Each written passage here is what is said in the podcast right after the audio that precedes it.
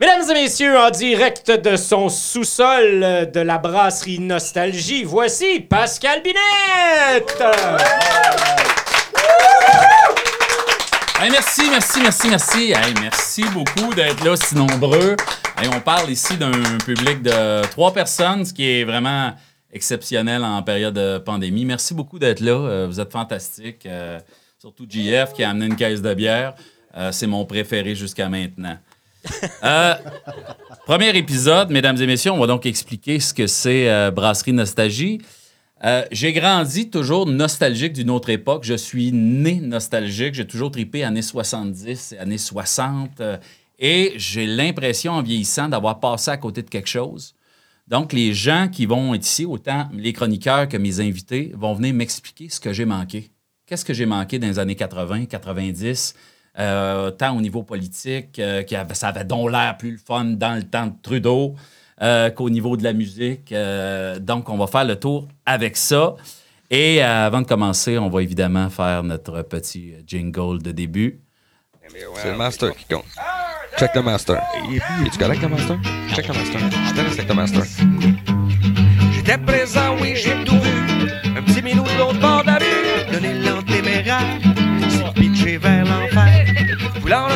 sa maison, s'est fait passer dessus par un gros camion. Le petit minou, on y a du poil dans les. Les caméras sont arrivées, Jean-Luc Maugrain s'est installé. Sujet d'actualité, ils en ont parlé toute la soirée.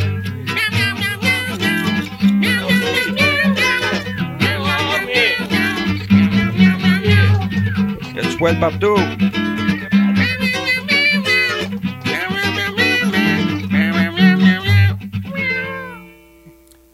Alors, bienvenue à l'émission. Aujourd'hui, 1990. Quelle année extraordinaire. Et on a la chance d'avoir comme invité nul autre que M. François Gendron, débuté, député, débuté, parce qu'il débute, c'est un jeune, il commence. euh, il attend encore son premier single pour pogner. Donc, euh, député d'Abitibi-Ouest de 1976 à 2018. Euh, je suis très heureux de l'avoir.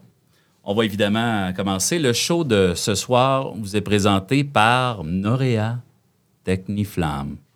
Alors, les foyers, Norea Techniflamme. Vous savez, public, les foyers, et là, je vais lire une feuille, évidemment. Les appareils de chauffage, c'est extraordinaire. On peut utiliser notre chauffage pour chauffer notre maison, ce qui est de base, c'est quand même assez cool. Excellente idée. Mais on peut également en avoir un chauffage d'appoint pour une ambiance ponctuelle ou afin de rendre son salon somptueux d'une belle flamme bleue qui éclaire tout et qui augmente la sensualité. Pour un homme de 40 ans qui a une shape un peu moyenne, ça peut être bien de compenser avec un éclairage un peu sensuel et qu'on voit moins ses vergetures de côté de Beden. Donc, je vous recommande évidemment d'aller chez Norea, foyer, Abitibi, propriétaire Jacques Gagnon. On remercie Jacques. Techniflamme. Moi, je suis trop gêné pour commencer fort. Parce que j'aurais dit comme d'affaires. Isabelle, tu commences fort. Ouais. Euh, je vous présente l'équipe qui va être là avec nous, toujours à. à- attends, c'est pour ça que j'ai mis le nom de l'émission dans grosse TV qui est à côté, à Brasserie Nostalgie. Euh, on a avec nous, évidemment, mon, mon complice de toujours, Luc Drolette, qui est là. Ben oui, je suis là. Salut, Ben, je Isabelle. suis content. Puis à part Ah, je suis 90, c'est une Pour le temps qu'il reste, en Je pensais pas, je pensais pas que tu allais parler pour ce bout-là. Non, ok, je parlais pas. Non, mais je, je suis pas le genre à dire ta gueule, mais je, je suis con- je suis content de te voir. On a évidemment la délicieuse euh, et talentueuse Isabelle Rivet qui est avec nous.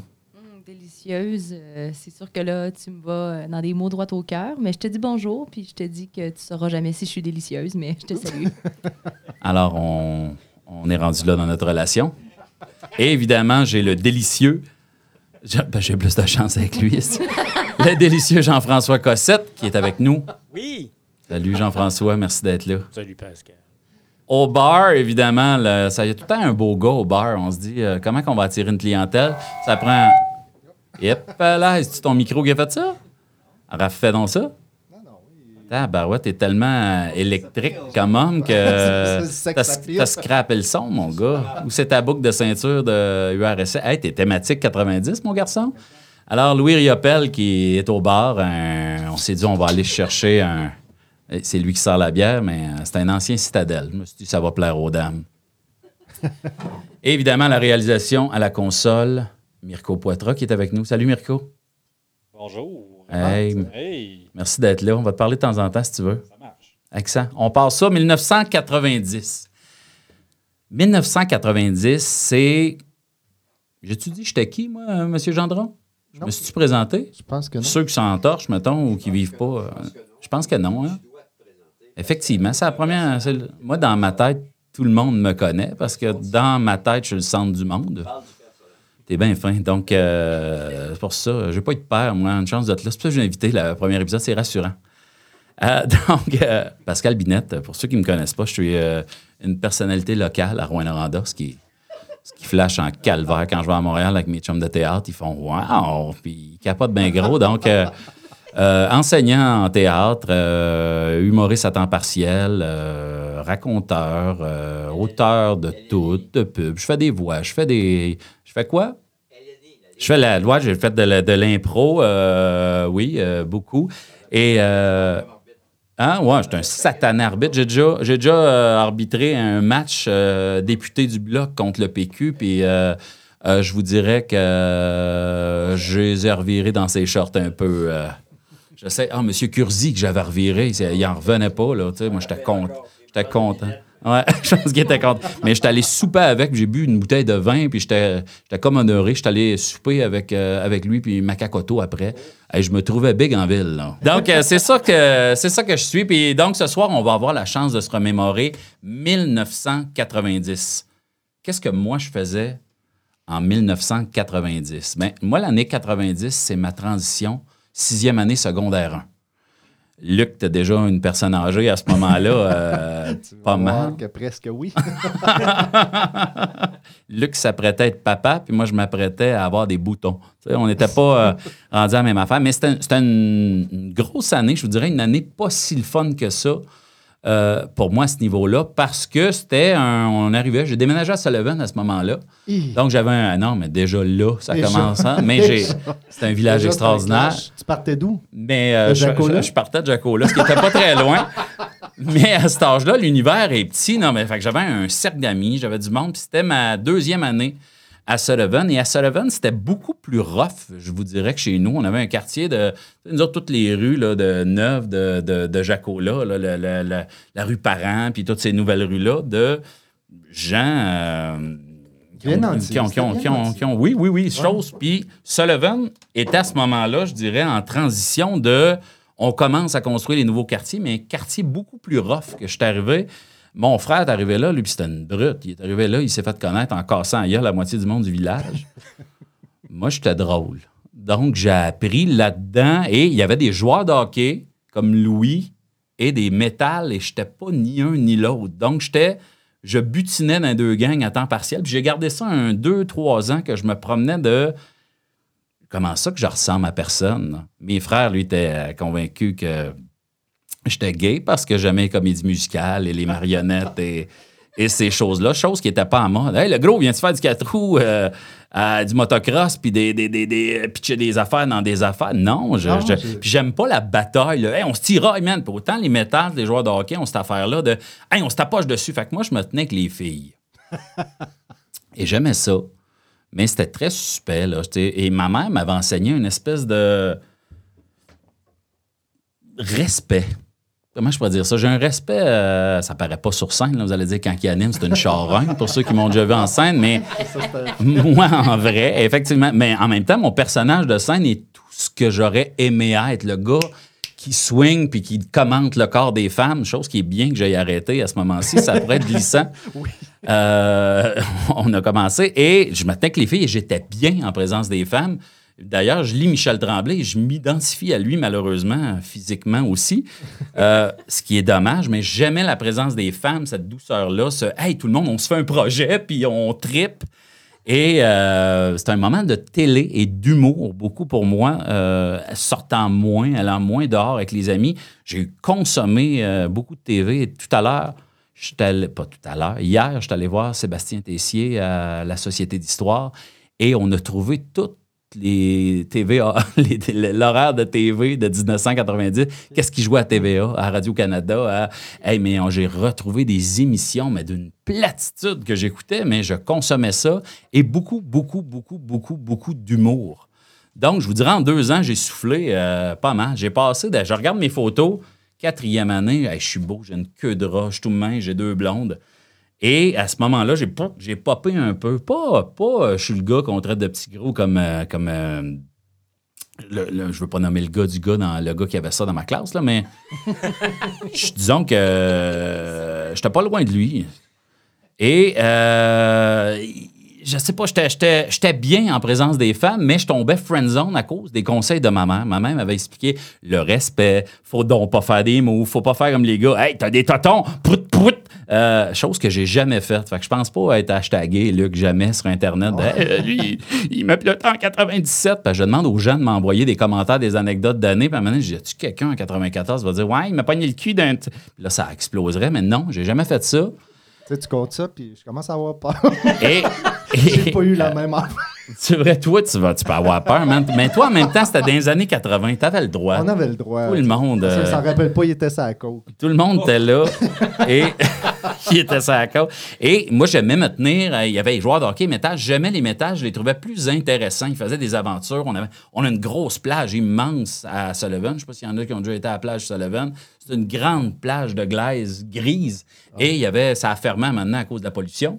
Euh, ils, ils ont mis La les- glaise Ah grise, non, ça, non, non, mais la slam de mine. C'était de la vraie glaise. On a- non, non, c'était pas de la slam de mine. C'était- Alléchant. Je te le dis, ouais. Non, non, c'était une belle plage. C'était immense. Je n'en ai jamais vu. Ça ressemblait à une plage du Maine, mais à Sullivan. Et on se baignait. Les plages étaient pleines. À un moment donné, il y avait des restaurants, le Go-Kart, pas en 90, avant ça. Mais c'était vraiment toute une plage. Mais là, elle était fermée. Fait que c'était nous autres qui allaient avec les métals. Et les gars se maganaient. Là, du, euh, c'était des gars un peu plus vieux qui s'étaient fait en fin de semaine. Ben, une acide. OK? Là, pour ça, je disais à temps partiel. J'ai jamais été dans ce buzz-là de. Mais ces gens-là me fascinaient dans le dans ça. Mais moi, je fumais des menthols. Pour essayer d'être dans la gang, je fumais des menthols. Je il y avait une maison en face de l'école abandonnée, puis on allait s'embarrer là, puis on fumait des menthols en cachette. J'adore les menthols. C'est bon, ça pique les je vais être tough, mec, j'arrive en secondaire 1. C'est ceux-là qui avaient comme un petit trou dans le bout du fil. Non, non, c'était juste y avait une, une vraie cigarette, mais à goûter À à, menthe. Ma tante Cécile fumait ça. Là, les- aussi. les matinées menthol, à m'amener les grandes, grandes cigarettes. Puis, euh, mais j'étais un consommateur d'humour. Je vous dirais, c'est là. Tu sais, quand on dit les enfants consomment des niaiseries, c'était peurant. Oui. Oui, effectivement. Ou il y a tout le temps en Ah. face dans son téléphone ou son iPad. Moi, je consommais de l'humour, des magazines d'humour, les Crocs, les Mads, Safari. Il y, avait, il y a eu Mad en québécois quelques années qui était extraordinaire. Et en même temps, je tripais ces humoristes de ce moment-là. Tu sais, évidemment, il y avait Daniel Lemire, il y avait tout JC Lauzon. euh, JC Lauzon. JC Lauzon qui était extraordinaire à l'époque. Puis je l'ai, tu sais, de- de, Il y a comme, pour moi, il y a eu quelque chose. non, moi, à- je me souviens, moi, quelque chose Non, que il, était il était inimaginable à ce moment-là, à Val d'Or, d'un show. À un moment donné, sur écran, il décide de partir. Il sort dehors, JC Lauzon, et sa caméra le suit, puis sur écran. Puis c'est pas comme aujourd'hui, on, c'était quelque chose. hein, il s'en va dehors de la salle, c'est un malade. Et en faisant des niaiseries, puis il jase au monde, puis à un moment donné, bang, il se fait fesser par un char Oui, je me rappelle. live dans, Oui, dans- pendant le show. Puis là, Robert Miguet était monté sur le stage, puis il nous parlait d'écoutez, là, on a une panique, excusez-nous, euh, je vais revenir. Puis là, il revenait après. Et euh, il nous annonçait, écoutez, euh, on va vous rembourser, on ne sait pas quoi faire. Puis là, le monde avait commencé à mettre leur code. Et là, il y a un tech qui arrivait, puis il venait nous dire de OK, tout le monde, on a. Puis là, maintenant, on se rend compte, c'est JC Lauzon. OK. Euh, mais moi, c'est la première fois que je voyais ça. Après ça, j'ai vu les Denis Drolet, des affaires de même, faire ce type de malaise-là. Mais moi, j'ai trouvé ça fou, bien raide.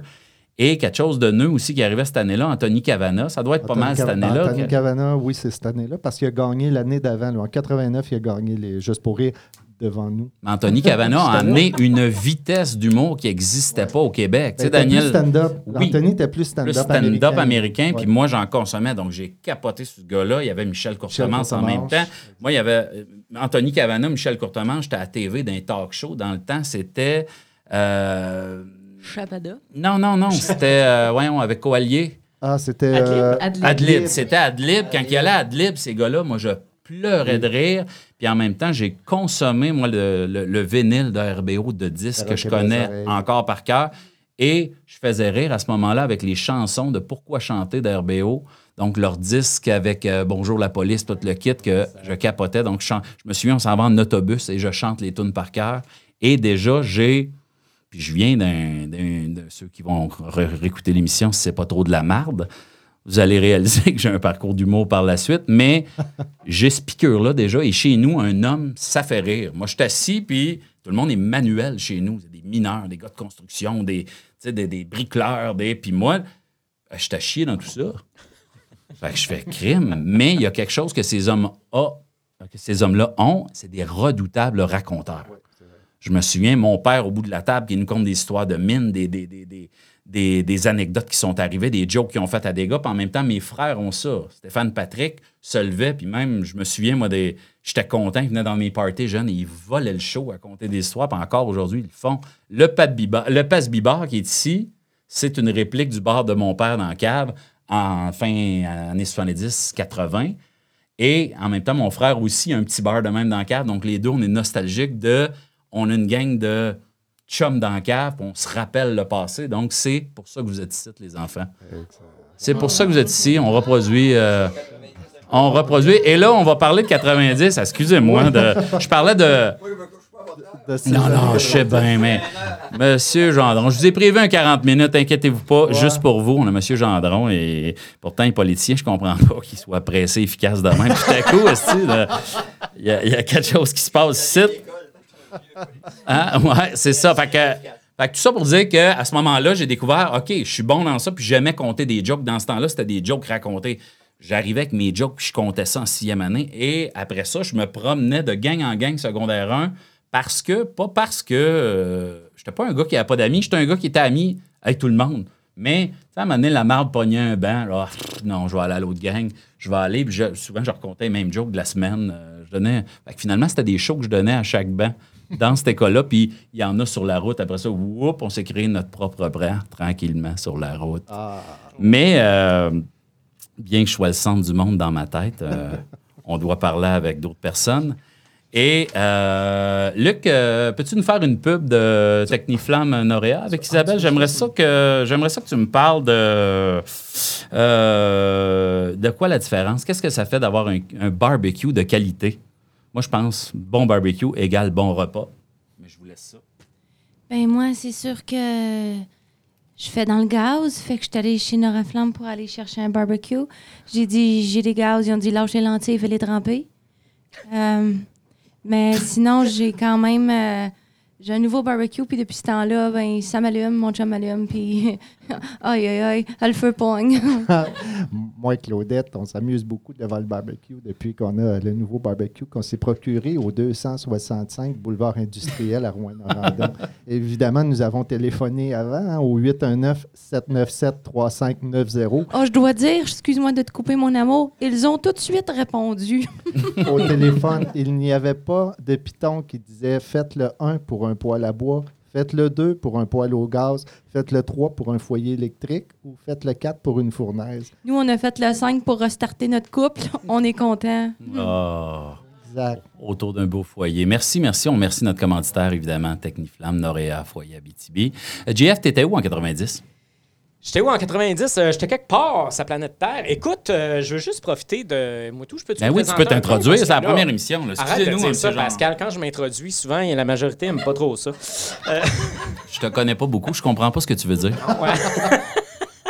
ça, ça sera à découvrir un peu dans, dans les prochaines émissions. Euh, non, je voulais revenir sur ce que j'ai dit en conférence de presse, Pascal. Oui, oui, vas-y, vas-y. qu'en conférence de presse, je suis allé dire euh, c'est pas ce que je fais là. C'est vrai? Bon, ouais. Ben, tout t'écoutes pas, comme, Non, comme non, je, d'habitude. je mais- suis le centre du monde dans ma tête. c'est ça, tu sais, t'es tout seul.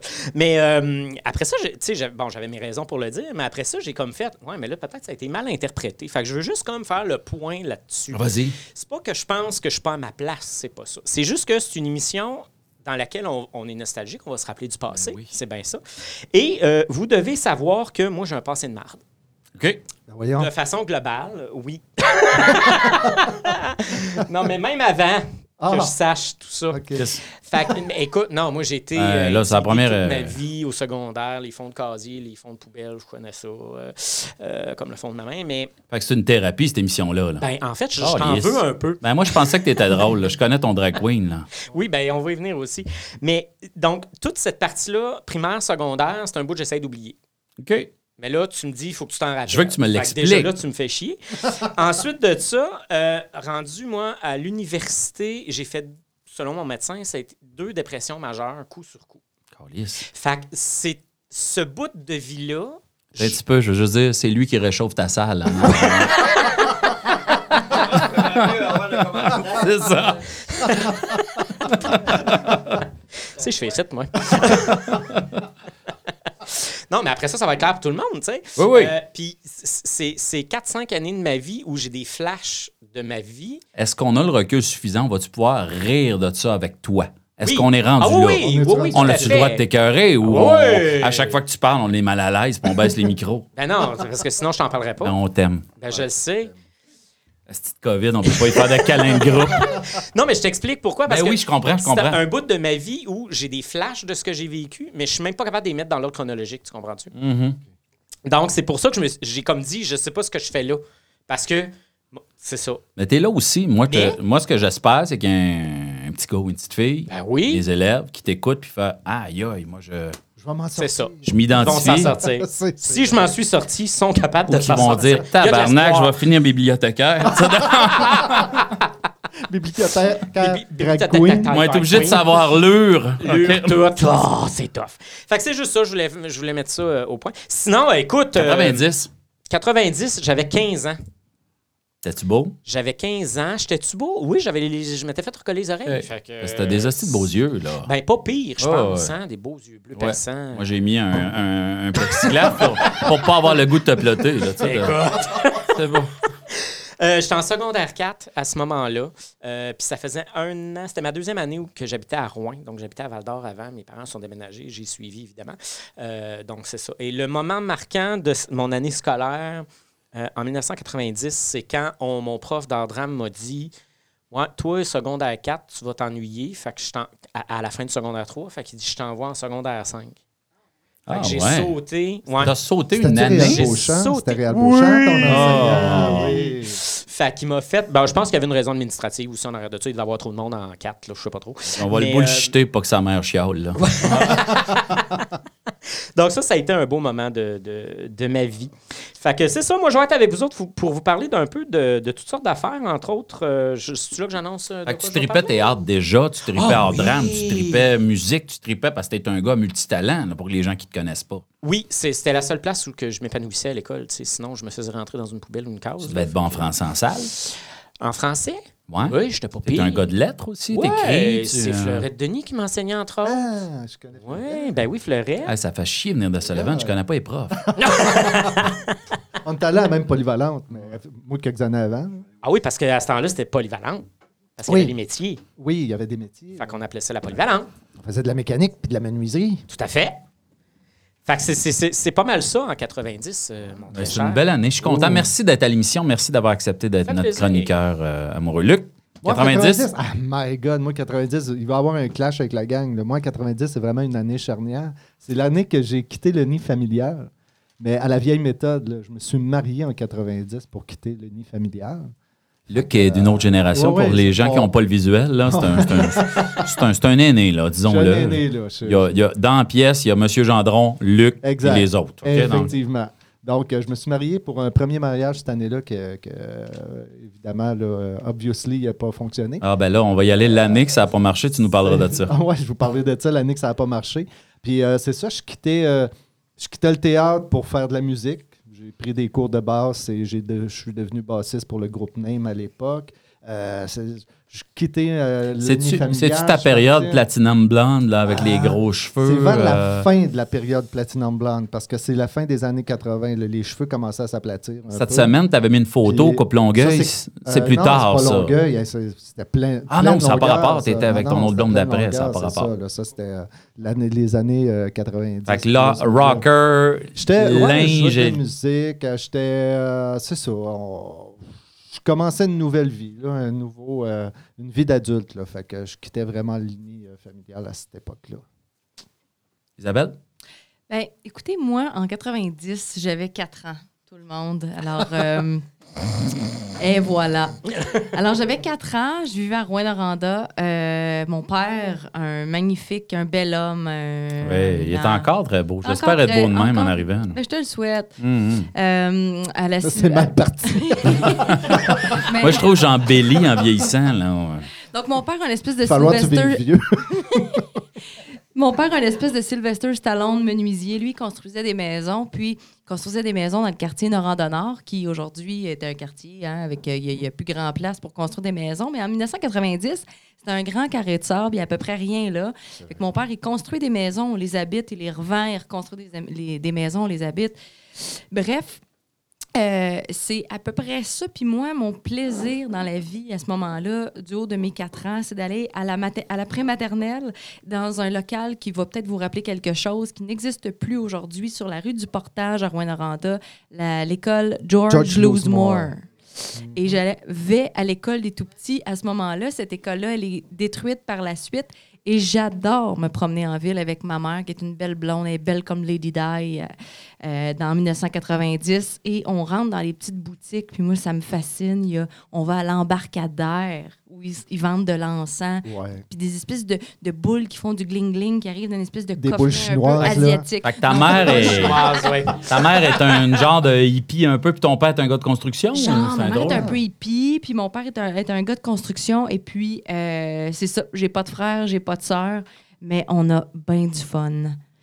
Et puis, euh, là, je veux pas voler le show, mais j'ai envie de passer une poque à M. Gendron et le lui dire que j'ai une tante qui s'appelle Gertrude Poirier et qui, à cette époque-là, la- pas en 1990, mais bien avant ça, je pense la blonde de votre frère. Ça se peut-tu, ça? Fait que j'ai. Essayez. On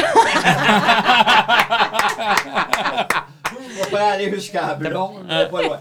Et il a peut-être goûté un peu, là. Mais on aimait beaucoup les petits poiriers. Les îles. Des îles, oui. Y a un piton là-dessus, là? Non, ça marche. Oui, oui, parce qu'à l'école- Il marche-tu? euh, ouais, approchez- Prenez-le dans vos mains si vous voulez, même. C'est comme, comme un ami, on peut le prendre dans ses mains. On l'a lavé tout. Alors, j'en profite pendant qu'il se tiraille avec son micro. Mesdames et messieurs, on a la chance ce soir de recevoir euh, une réelle encyclopédie du Québec. Et pour traiter de l'année 90, qui, on a discuté un petit peu euh, avant l'émission, mais c'est pour ça que j'avais choisi l'année 90 pour commencer. Une des années où il s'est brassé le plus de choses au Québec et au Canada au niveau politique. Et j'ai dit, bon, j'invite-tu mon beau-frère qui, sur Internet, met des choses de euh, Informez-vous, euh, mettez pas de masque, ou j'invite un adulte crédible. J'ai appelé M. Gendron, comme ça, euh, à Bonne Franquette, et il m'a dit, ça, ça va me faire plaisir, mon garçon, de venir te voir. Et merci beaucoup d'être dans mon sol. Ben, ça me fait énormément plaisir de voir l'équipe de jeunes qui ont des choses à raconter. Mais ce que j'aime, c'est euh, quand vous dites, ben nous aussi, dans notre jeunesse ou notre âge adulte du début, il s'est passé des choses intéressantes. Alors, si on ne s'assure pas que vous avez ce bagage-là de choses intéressantes qui se sont passées, ben c'est plus difficile Oui. de faire des choix articulés, des choix consensuels, des choix qui répondraient à tirer toujours la société vers le haut. Euh, je connais personne, mais qui ne veut pas poser sa pierre pour essayer d'améliorer la société. Puis s'il y en a un qui en a posé des pierres, c'est vous, en tabarouette. J'ai cru faire ma part Oui. sans prétention parce que seul, on, on ne peut rien. Rappelez-vous qu'on On parle de peut 40 aller plus vite, mais si on va aller plus loin, il faut être ensemble. On parle de 42 ans de service 42 public? ans de service public euh, jour pour jour. Et euh, bon, sans prétention, ça donne que c'est plate quand c'est moi qui, qui est de dire que c'est un record québécois et Ben, canadien. Je, je- je l'aurais dit, mais, Mais il y a vous pas êtes trop vif. Il n'y a pas beaucoup de fous qui ont fait ça 42 ans, puis ils l'ont fait avec euh, respect. J'aimais ça quand tu disais, euh, moi, ma mère m'a enseigné le respect, c'est important. Les convictions puis les valeurs d'une société, c'est important. C'est-tu son micro qui... euh, Donc, il OK. faudrait toujours que je le tienne très près. Non, mais c'est ça, c'est ça qu'on va faire. OK? Bon, mais c'est parce que vous avez une belle voix chaude. Moi, il s'agit juste de, me dire qu'est-ce que vous souhaitez Ouais, que ben, je notre public fasse. cible, c'est les dames. Donc, Ah, on va bon. avoir votre voix chaude dans le micro Ah, ben si possible. Raison additionnelle. Si on, se fie à, si on se fie à nos spectacles de théâtre et autres, euh, habituellement, c'est un trois quarts des femmes, notre salle. donc, euh, euh, raison additionnelle, pas de sérieux. Mais regardez, venons un peu, parce que quand Pascal m'a dit qu'il avait choisi l'année 90, moi, je voulais savoir un peu plus. Pourquoi? Pourquoi que Parce que moi, ça m'a frappé comme politicien de carrière, parce que oui, c'est vrai, mais il faut le répéter tranquillement. mais pour situer le monde, vous, personnellement. y arriver. vous- oui, excusez. hey. Ben, tu m'as dit que j'avais le temps de. Oui, oui, oui, mais toute euh, question, moi, je suis capable de répondre aux questions. Moi, Euh, je suis juste ça pour boire gratis, euh, c'est le bras GF. OK. Non, moi, j'étais député d'Abitibi-Ouest parce que j'avais été élu en 76. Et rappelez-vous, au tout début de ma carrière politique, c'était pas tout à fait le bipartisme, mais dès 85, quand on a perdu le pouvoir, automatiquement, M. Bourassa est revenu et il a fait deux mandats. Si en politique, vous ne regardez pas ça, cette logique-là, je ne dis pas que c'était bon ou pas bon, je veux juste vous dire qu'on a vécu pendant 30 ans le bipartisme. Il faut savoir ça. Qu'est-ce que ça veut dire, le bipartisme? Ça veut dire qu'on savait presque d'avance qu'on ne pourrait pas faire plus que deux mandats, on se remet dehors, peu importe le programme, peu importe ce qu'on appelle nos orientations, parce que ce qui était tranché, et c'est ça qui est intéressant pour ce que je vais dire a- après, mais pas parce que c'est moi qui vais le dire, c'est parce que ça correspond à l'histoire qu'on a vécue. Dans le bipartisme, il y avait un parti nationaliste, puis il y avait un parti fédéraliste. Et pour l'instant, je ne porte pas de jugement. On a le droit d'avoir des convictions. Je préfère les gens qui ont des convictions plutôt que de l'ambition. Des convictions avec de l'ambition, ça, ça te mène loin. Mais si tu n'as que des ambitions, ben, tu peux renier tes Mais si convictions. vous auriez eu que des ambitions, probablement quand vous êtes tombé dans l'opposition, le ben, politicien aurait quitté le bateau. Tout à ça fait. faisait déjà un petit bout que vous étiez là. Je suis content de ta remarque. Mais moi, en en 90, j'étais encore député parce que j'ai commencé ma carrière en 76. Mais là, nous étions au purgatoire, dans le bipartisme, parce que M. Bourassa II est revenu chef de l'État québécois. Et euh, pour l'instant, il n'y a pas de négativisme avec M. Bourassa. M. Bourassa, c'est un nationaliste déterminé, mais un, nationaliste déterminé à l'intérieur de la Constitution canadienne. Alors que moi, depuis 76, j'avais acquis la conviction avec l'équipe de M. Lévesque que lorsque on croit que nous sommes une nation, une nation légitimement, ça doit être une nation mature, adulte, responsable, qui gère l'entièreté de ses affaires. Comme Luc en 90. À peu près. Ouais, à peu près. Moi, je suis de- je suis tombé souverain en 90. Bon, tu vois? Oui, une raison de plus pour dire que ce fut une année fébrile. mais, mais ça n'a pas marché longtemps. Non. Oh, Non, mais en 90, vous n'avez pas d'idée de tout ce qui s'est passé. Et moi, si j'ai quelques notes, c'est Mais pas oui, moi, parce que. j'étais gêné de vous recevoir tout à l'heure. Il y a, euh, C'est pas parce que je m'en rappelle pas. Il y, a, il y a- il y a des notes manuscrites de tout ce qui s'est passé cette année-là à la date près. Oui, ah, la, la date près, j'ai fait les relevés, les dates, puis tout ça, parce que ce fut une année remplie d'événements majeurs qui ont marqué le Québec, mais qui ont marqué notre réalité, qui ont marqué notre réalité comme nation. C'est là, par exemple, que Lucien Bouchard a décidé de démissionner comme euh, ministre de l'Environnement avec euh, le gouvernement conservateur. Et il a fondé un parti nationaliste avec la conviction d'envisager d'envisager, Euh. Mir- Mirko, il a touché M. Gendron. Ah, là, là, ça, ça- ah, ben là, euh, où est le, le- le- le purel. non, le- le purel à, à monsieur, c'est pas moi. à monsieur Toupette? On désinfecte à l'alcool. On défait à l'alcool. Bon. Non, mais soyons sérieux. Et là, il est arrivé toutes sortes de choses. L'accord du lac Beach qui saute. M. Bouchard qui fonde un nouveau parti. M. Bouchard qui nous envoie un télégramme comme ministre conservateur au congrès du parti qui souligne le 10e anniversaire du référendum du 20 mai 80. Et là, après ça, ça déboule. Là. Frank McKenna qui rue d'un brancard euh, à, à propos de l'entente du lac Meach. Elia Harper qui joint les rangs. Euh, une série d'événements politiques là, a pu finir. Et là, à un moment donné, on apprend que l'accord du lac Meach ne donnera pas ce que j'appelle la signature et l'approbation de les dix provinces et du gouvernement fédéral. Parce que Et ceux qui, qui étaient plus jeunes à ce moment-là est-ce que on pensait que c'était chose faite à ce moment-là? Et certains croyaient que oui, parce qu'on a publié, il y a un accord des dirigeants des autres provinces. Mais un accord qui ne rencontre pas ce qu'on appelle les obligations pour la ratifier, la certifier, la rendre ce que j'appelle légale. Un peu, juste une parenthèse bien importante. On dit oui, mais M. Harper a reconnu que vous étiez une nation, les Québécois. Mais c'est complètement vide. Il n'y a rien, il n'y a pas de statut juridique. On n'a jamais signé la Constitution canadienne. Ça sonne juste bien d'un 5 à 7. Là. Voilà. C'est ça. Qui peut s'étirer, là, Ah, mais ouais. à, part- à part, à part le 5 à 7 qui peut Ben s'étirer. non, mais c'est juste dire, oui, oui, on est une nation. Ouais, on n'a pas de statut euh, juridique. C'est une belle phrase qui nous a fait plaisir et qui a permis à certains de patiner et puis de dire n'importe quoi. Mais non, c'est plus là, il faut être plus sérieux que ça, même si vous êtes des partisans de l'humour. euh, continuez, ça, ça permet de passer des meilleurs passages dans la vie. Mais ça va faire. là. On ne peut pas toute sa vie se battre pour la même cause et ne pas la régler une fois pour toutes. Moi, j'ai déjà dit, puis je sais qu'il y en a qui n'aiment pas beaucoup mon, mon langage, mais règle générale, je me fais dire, toi, quand tu parles, on comprend ce que tu veux dire. Que je ne changerai pas. C'est pas un mal de vente. C'est pas un mal de vente. Un mal de vente, ça se soigne puis ça se passe. Mais c'est une réalité. Le Québec est une nation autonome, distincte, francophone, ouverte sur les autres nations, et ainsi de suite. Mais on réagit jamais comme le rock.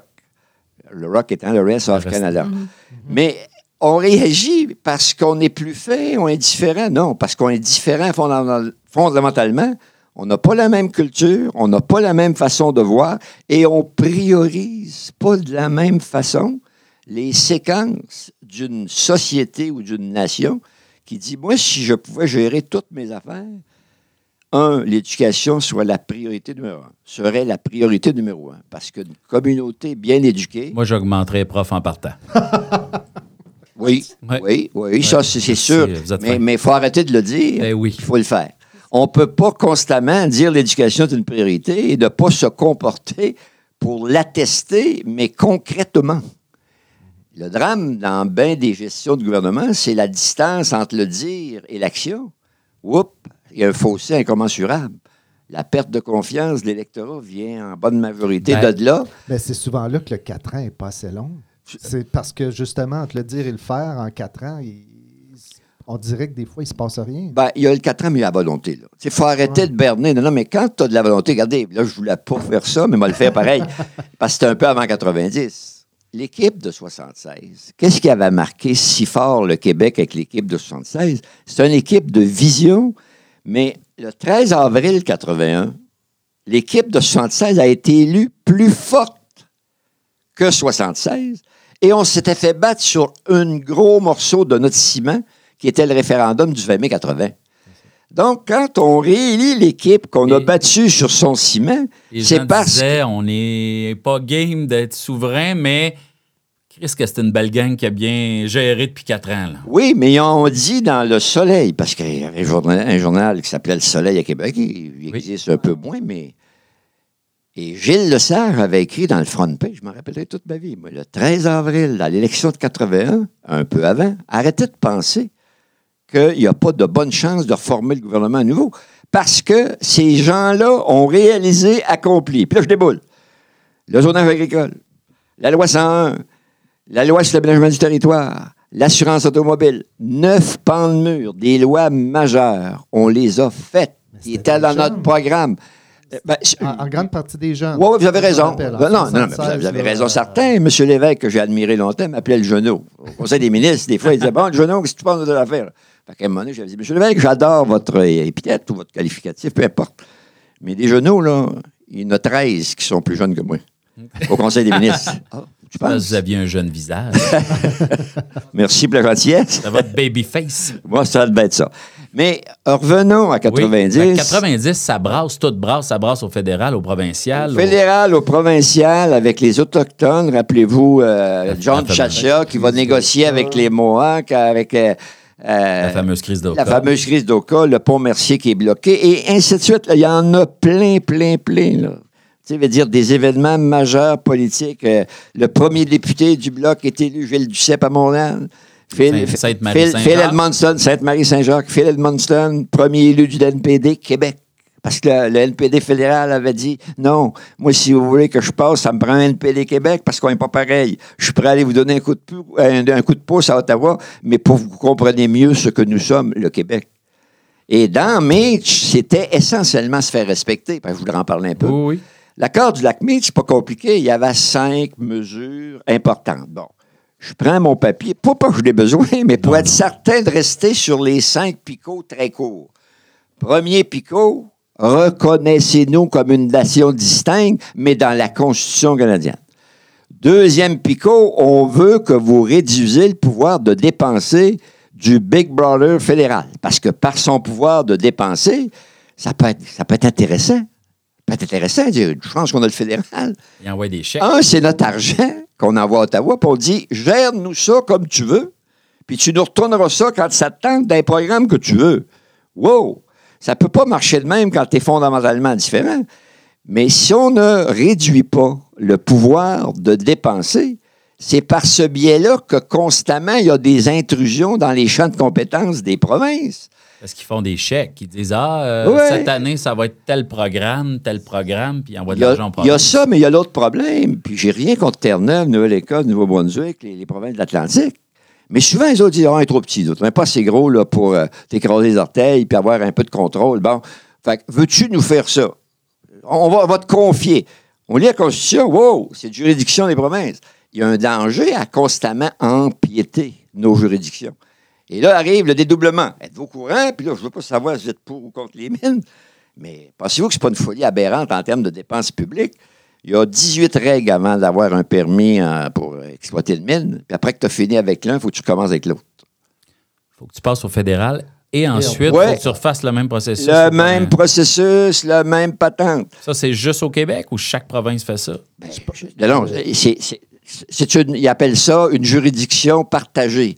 Mais la juridiction partagée, s'il n'y a pas d'entente, puis on est différent, puis les valeurs ne sont pas les mêmes. Regardez, par exemple, quand M. Harper a dit on va mettre plus d'argent dans les prisons, on va vraiment consacrer davantage le crime n'a rien à voir avec l'âge. Tu commets un crime majeur, qui est considéré comme majeur sur le plan de la Au justice. lieu d'investir dans la prévention. ou Et dans voilà, parce que la pire, la pire école de vie, c'est d'envoyer un jeune en prison. Ah ouais? T'es sûr que tu vas en faire un criminel? non, non, mais ça n'a pas, de- ça a pas de bon sens. Ça a pas de- pour le vrai, s'il n'y a pas de distinction, il faut, faut faire confiance au pardon, à la volonté de se redresser. Qu'est-ce que tu disais tantôt, toi, que c'était terrible, euh, primaire, l'école, secondaire? C'est- oui. T'étais, t'étais un... Ah bon, je le dirais pas. C'est un Tu- bum. Tu l'as dit tantôt. Je me suis pris en main. Mais, mais voilà, tu t'es assumé, puis à un moment donné, on ne peut pas constamment, sur les valeurs, jouer avec ça comme si on était toutes pareilles. Oui. Donc, je reviens à Mitch, il y avait cinq conditions. Il y en avait un autre aussi, la Cour suprême. On est pour ça. C'est- Les gouvernements démocratiques, il faut qu'ils fonctionnent avec un système de droit. Mais un système de droit, le mot le dit, il faut que la justice soit rendue équitablement. Donc, pourquoi que nous, qui est à peu près le quart de la population canadienne, entre-temps, on a baissé, mais on a déjà été le quart de la population canadienne? Comment ça se fait que nous autres, on n'aurait pas un mot à dire dans la désignation des juges à la Cour suprême? Parce que c'est malheureux, mais il y a beaucoup de jugements qui penchent toujours du même côté. Qui les nomme? Le fédéral. Le ROC, le Rest of Canada. Et le ROC, je vous l'ai dit tantôt, il n'est pas pareil. Est-ce qu'il est moins bon que nous? C'est pas ça la discussion. C'est juste Les valeurs différent. différentes. Quand on est fondamentalement différent, ça nous prend une gestion totale gouvernementale qui te responsabilise. Les gens disaient lors de la, la campagne référendaire, que ce soit le 20 mai 80 ou 95 pour le référendum, ils disaient oui, mais est-ce qu'on est capable de s'assumer? Ben oui, qu'on est capable de s'assumer, mais avec le budget qu'on déciderait de se donner complètement. Moi, savoir si j'ai 100% la capacité d'agir sur le budget du Québec, m'a m'arranger pour fonctionner avec le budget du Québec. Est-ce qu'il y aura une pension pour les personnes âgées? Ben oui. Pourtant, qu'est-ce qu'on a crié le 20 mai 80? Il n'y aura plus de pension, on ne pourra plus acheter du gaz parce que le gaz vient de l'étranger, puis euh, les sables bitumineux euh, de l'Ouest. Il y a un beau film de Denis Arcand qui s'appelle Le confort et l'indifférence. et il y a une mère de famille qui dit Moi, je reçois tel montant du fédéral, puis un plus petit montant du provincial. C'est sûr que je veux celui du fédéral. Oui, ben- Comme si elle, allait, s'en faire enlever un des deux. là. Elle aurait pu continuer en disant comment ça se fait qu'on assume à 100% les coûts de l'aide sociale? Mm. Ah ah, on assume à 100 les coûts de l'aide sociale avec 50 de notre portefeuille. Ça, là, tant qu'on ne réalisera pas que les coûts du dédoublement, les coûts de la réalité objective qu'une nation, il faut que ça s'assume en totalité. Puis une nation avibre à la problématique des grands dossiers d'un univers, Oh. du- d'un univers, d'un grand ensemble. Et moi, j'aimerais bien mieux me batailler euh, aux Nations Unies avec un siège d'autonome pleinement, parce que le Québec à l'étranger a une bonne perception de ce qu'il est par sa différence, sa langue, sa culture, son histoire, beaucoup, son cinéma maintenant. sa tolérance, sa Oh, oui. culture. Non, non, mais c'est pas pareil, pantoute.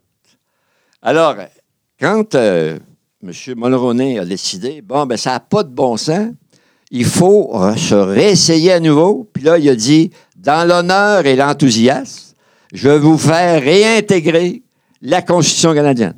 Et là, M. Lévesque, qui était quand même un, type énormément respectueux de l'évolution du peuple, il a dit, on va se réessayer encore une fois, voir si c'est possible d'aller chercher un accord qui respecterait davantage notre culture. ta, ta, Lui, il avait, au départ, il y avait sa souveraineté association, donc il y a un Oui. lien aussi Oui. avec cet Oui. accord-là qui ressemble un peu. là. Et là, ben, on a recommencé, puis là, ça a été charlatan. On va appeler certainement de ça. Puis là, tout ça ici, je pourrais faire des heures sur Charlottetown. puis là, à un moment donné, on s'est rendu compte que, à des nuances près, c'était un Mitch un peu plus, un peu plus fort, un peu plus fort, qui avait échoué. Là, on dit, cette fois-là, là, on ne le tranchera pas uniquement avec euh, les, les, voyons, les chefs des provinces. On va aller en référendum sur Charlottetown. Il y a eu un référendum sur Charlottetown. Oui. Puis là, les- qu'est-ce que le Rock a dit? Ben, on donne bien trop de pouvoir au Québec. Qu'est-ce que le Québec a dit? On n'a pas assez de pouvoir. C'est à peu près la même chose que Mitch qui n'a pas marché. Donc, on s'y remet ça. Puis là, rappelez-vous la phrase de M. Bourassa, en chambre. Mais à ce moment-là, c'était. Ah, mais la phrase de M. Bourassa, il oui. faut, faut que vous écoutez ça, là. Qui peut, qui peut la faire? là? Moi, moi, vous la faire si vous m'avez fait. Tu l'affaire? Ah, je m'en rappelle pas, moi. Vous la rappelez Monsieur pas? Roney, euh, euh, monsieur, À Bourassa partir d'aujourd'hui et pour toujours, Le le, Québec est est et sera une nation autonome capable de s'assumer pleinement. Et M. Parizeau avait franchi la chambre pour tenter de. On avait le droit, serrament. on avait le droit à ce temps-là de se toucher, il n'y avait pas de pandémie. Alors, il rideau entre les n'y a deux. pas de, il y a pas de polyglace ou je sais pas quoi, là, ces affaires-là. Avait- Non, non, mais M. Parizeau était extraordinairement content que M. Bourassa toute laisse voir qu'il l'Assemblée était rendu là. Toute l'Assemblée nationale était nationaliste quand même à ce moment-là, sans deux types de nationalisme différents. Mais on n'avait pas le Parti libéral de Jean Charest. là. Ça Ah, non, non, rien. là, ça, le Parti libéral de Bourassa est, est extrêmement différent. là. Il y a Ça- une métamorphose qui s'est faite dans les années 90. Ouais, ça allait la bien, là. Parlez pas de tout suite. Ça, on va en parler, mais qu'on vienne dans l'autre. Ouais, ça, ça. Non, non, mais encore là, calmement, sereinement, parce que je suis capable là, de retomber sur mes pattes. mais si vous n'avez pas assez pour comprendre que ça tirait de tout bord, de tous côtés, parce que ça fait plusieurs essais qui avaient eu lieu du gouvernement fédéral, de d'autres premiers ministres avant nous.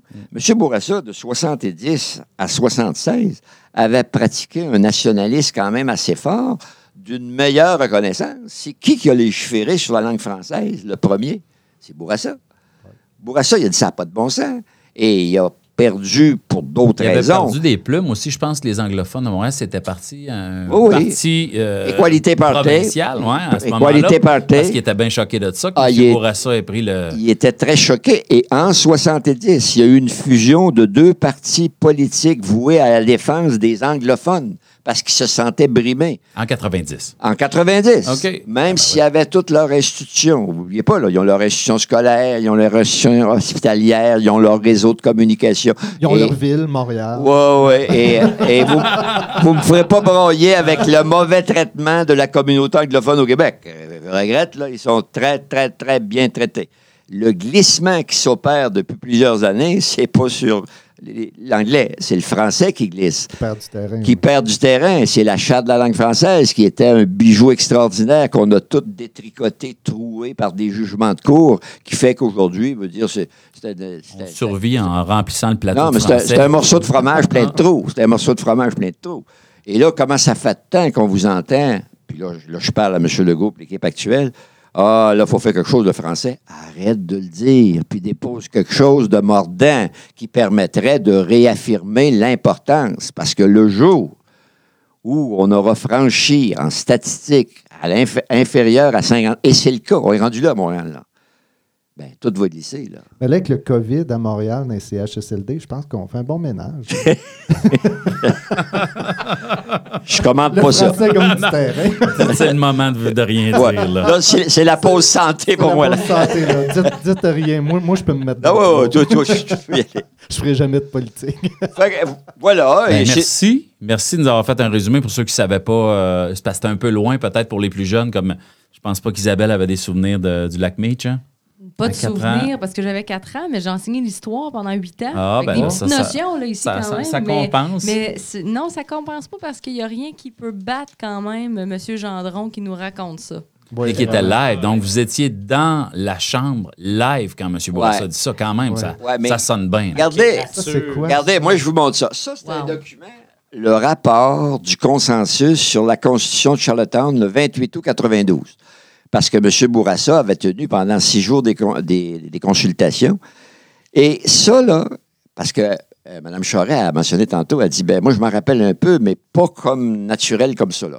Si tout le monde pouvait recevoir dans son foyer, par les moyens modernes d'aujourd'hui, un fascicule qui dirait comment qu'on s'est fait rouler dans la farine, dans la nuit des longs couteaux et ailleurs, pour que vous-même, les électeurs du Québec, qui ont une intelligence, qui ont progressé, puissent apprécier uniquement la dimension historique sans euh, vulgarisateur ou commentateur. Moi, je pense que je peux le faire, mais du monde, on sait bien, lui, il est souverainiste à mort. Il amène un fédéraliste, ils vont dire tous les bêtises qu'ils ont dit le 20 mai 80. Le 20 mai 80, plus de pension, pas capable de gazer ton Ça char. peur au monde. Ah, on ben, n'aura pas c'est d'armée. vrai. On n'aura pas d'armée. Qu'est-ce qu'on va faire? Qu'est-ce qu'on va C'est faire? la- C'est ça. La crise d'Oka, pas d'armée, là, on, on s'en sortait pas. Là. Comme si, quand les autres nations qui sont autonomes ne peuvent pas se donner ce qu'on appelle une police, mais qui correspond à la capacité de gérer ce qu'on doit gérer sur notre territoire, les frontières, la sécurité, tous les éléments normaux pour progresser dans l'honneur et l'enthousiasme. Quelqu'un qui voudrait se renseigner, puis là, vous êtes le pro de ça, euh, quelqu'un qui n'est pas trop au courant, parce qu'en ce moment, je trouve que c'est pas à mode d'être nationaliste. Il y a de quoi qu'il y a- il y, a comme un drôle de mouvement qui s'est. Même moi, je suis gêné un peu d'un fois de dire. Ça a passé de on est raciste ou on rejette l'autre. On dirait qu'il y a un- je ne sais pas si c'est un travail de propagande qui a été fait, mais tranquille. C'est rendu gênant d'être nationaliste alors qu'à ce moment-là, les libéraux étaient nationalistes. Euh, Le, le- le Parti québécois, il y avait le bloc, il y avait la. la- la- c'était quoi de normal? C'était comme les Canadiens nordiques, on s'astinait dans un salon. Et là, il y a quelque chose qui a glissé, je trouve. Ben, vous, avez, vous avez raison, mais là, je, je vais vous laisser Mais- aller. oui. Mais vous avez raison, tout le monde. Pourquoi? C'est parce que on croit qu'en en parlant, sans poser le geste de s'assumer pleinement et de prendre la décision de se faire confiance. Combien de fois, moi, je me suis fait demander, oui, monsieur, non, le Québec ne sera pas capable d'assumer tout seul. Êtes-vous courant que c'est des ententes? On l'a fait tantôt. Oui. Quand vous payez fédéral 100% la pension de la sécurité de la vieillesse, nous autres, on paye 100% l'aide sociale.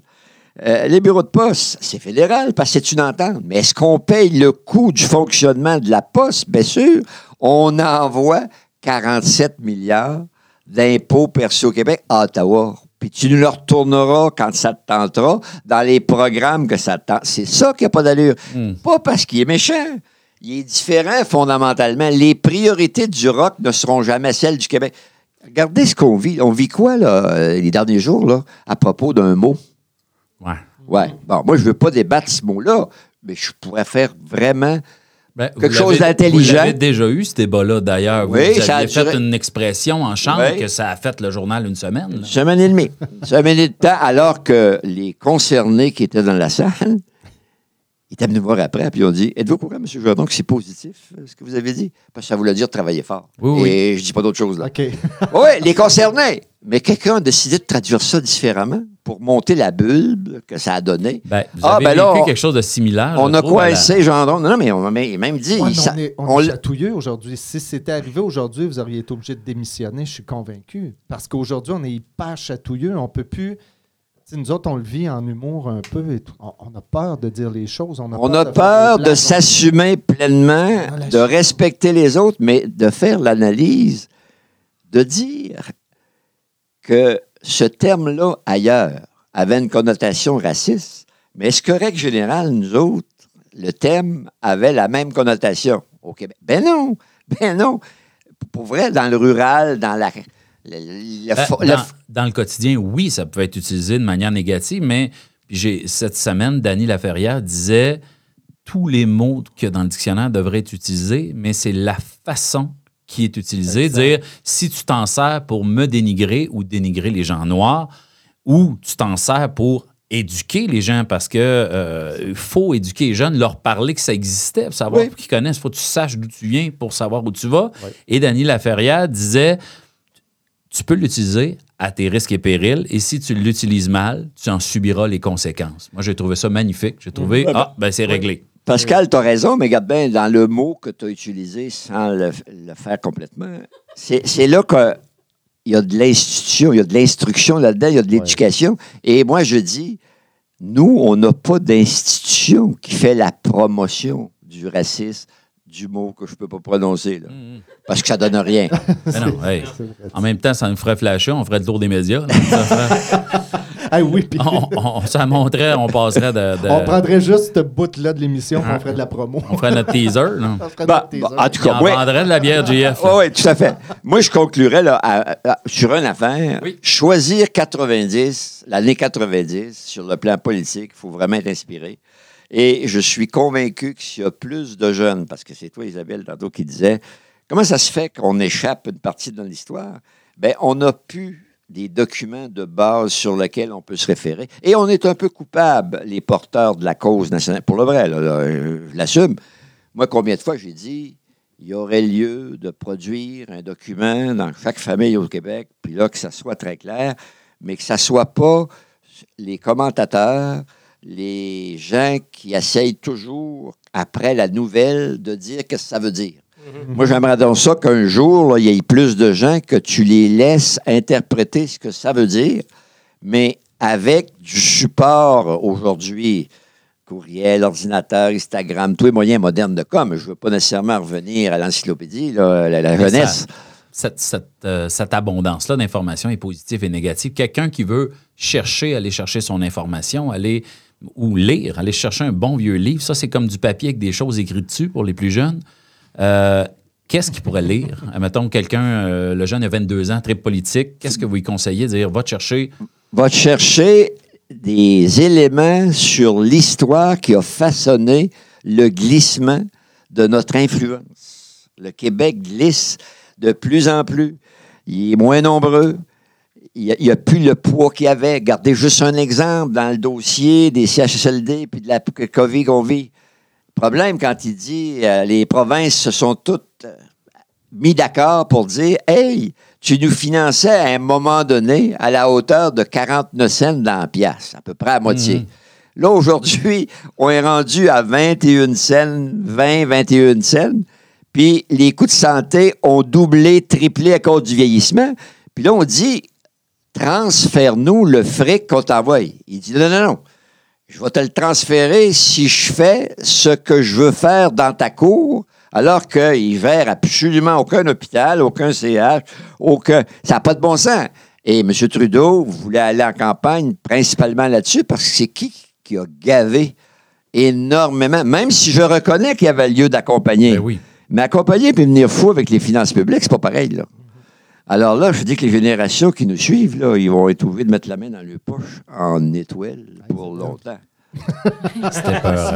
Vite tes poches. Ben, Vite tes merci. poches, vite tes poches. Merci beaucoup, M. Gendron. On est honoré de votre présence. Merci. Ça a Oui. été euh, un bonheur. On vous arrête malheureusement. Avoir su, j'aurais pas invité les autres. On aurait jasé tous les deux autour d'une bière. Non, t'as l'air à bien filer avec les autres. Les autres sont figurants dans ma tête. Là. Moi, je, je nous vois tous les deux ensemble avec un arc-en-ciel dans ma tête. là. Merci, M. Gendron. Eh, merci beaucoup. Merci.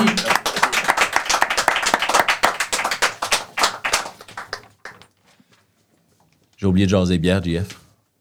Alors, à chaque épisode, on va avoir un professionnel. Pour ceux qui viennent de l'Abitibi-Témiscamingue, vous connaissez euh, l'extraordinaire euh, JF Gibson. Euh, GF est propriétaire du euh, Gibbs Centre-Ville, qui est un magasin spécialisé, oui, en bière, mais il y a aussi des sauces fortes, il y a des saucissons, il y a des bonbons, il y a des... C'est le fun de rentrer là. C'est une place où tu fais... euh, Moi, j'ai eu l'année passée à Fête des Pères le kit du père. Tu sais, vous avez mis dans une boîte de souliers. Je trouvais que c'était tellement une bonne idée. J'ai jamais eu de cadeau de Fête des Pères. Ma blonde a fait... C'est le genre d'affaires que tu aimerais comme cochonnerie. Et GF connaît ça, la bière, et il a décidé qu'à chaque émission, c'est son idée à lui, il nous trouverait une bière en lien avec l'année. Donc, cette année, 1990, il nous a envoyé de la Sainte-Ambroise. Et moi, Mecasson, ça a toujours été depuis. Puis il n'y en avait pas tant que ça, des microbrasseries dans le temps. Ça a toujours été ma préférée. Puis je ne vais pas dire ça à chaque épisode, comme on va têter euh, Techniflamme ou Norea, qui d'ailleurs, on les remercie de nous avoir commandité. Norea. Techni- Techniflamme, Noréa. Techniflamme, tu m'enflammes.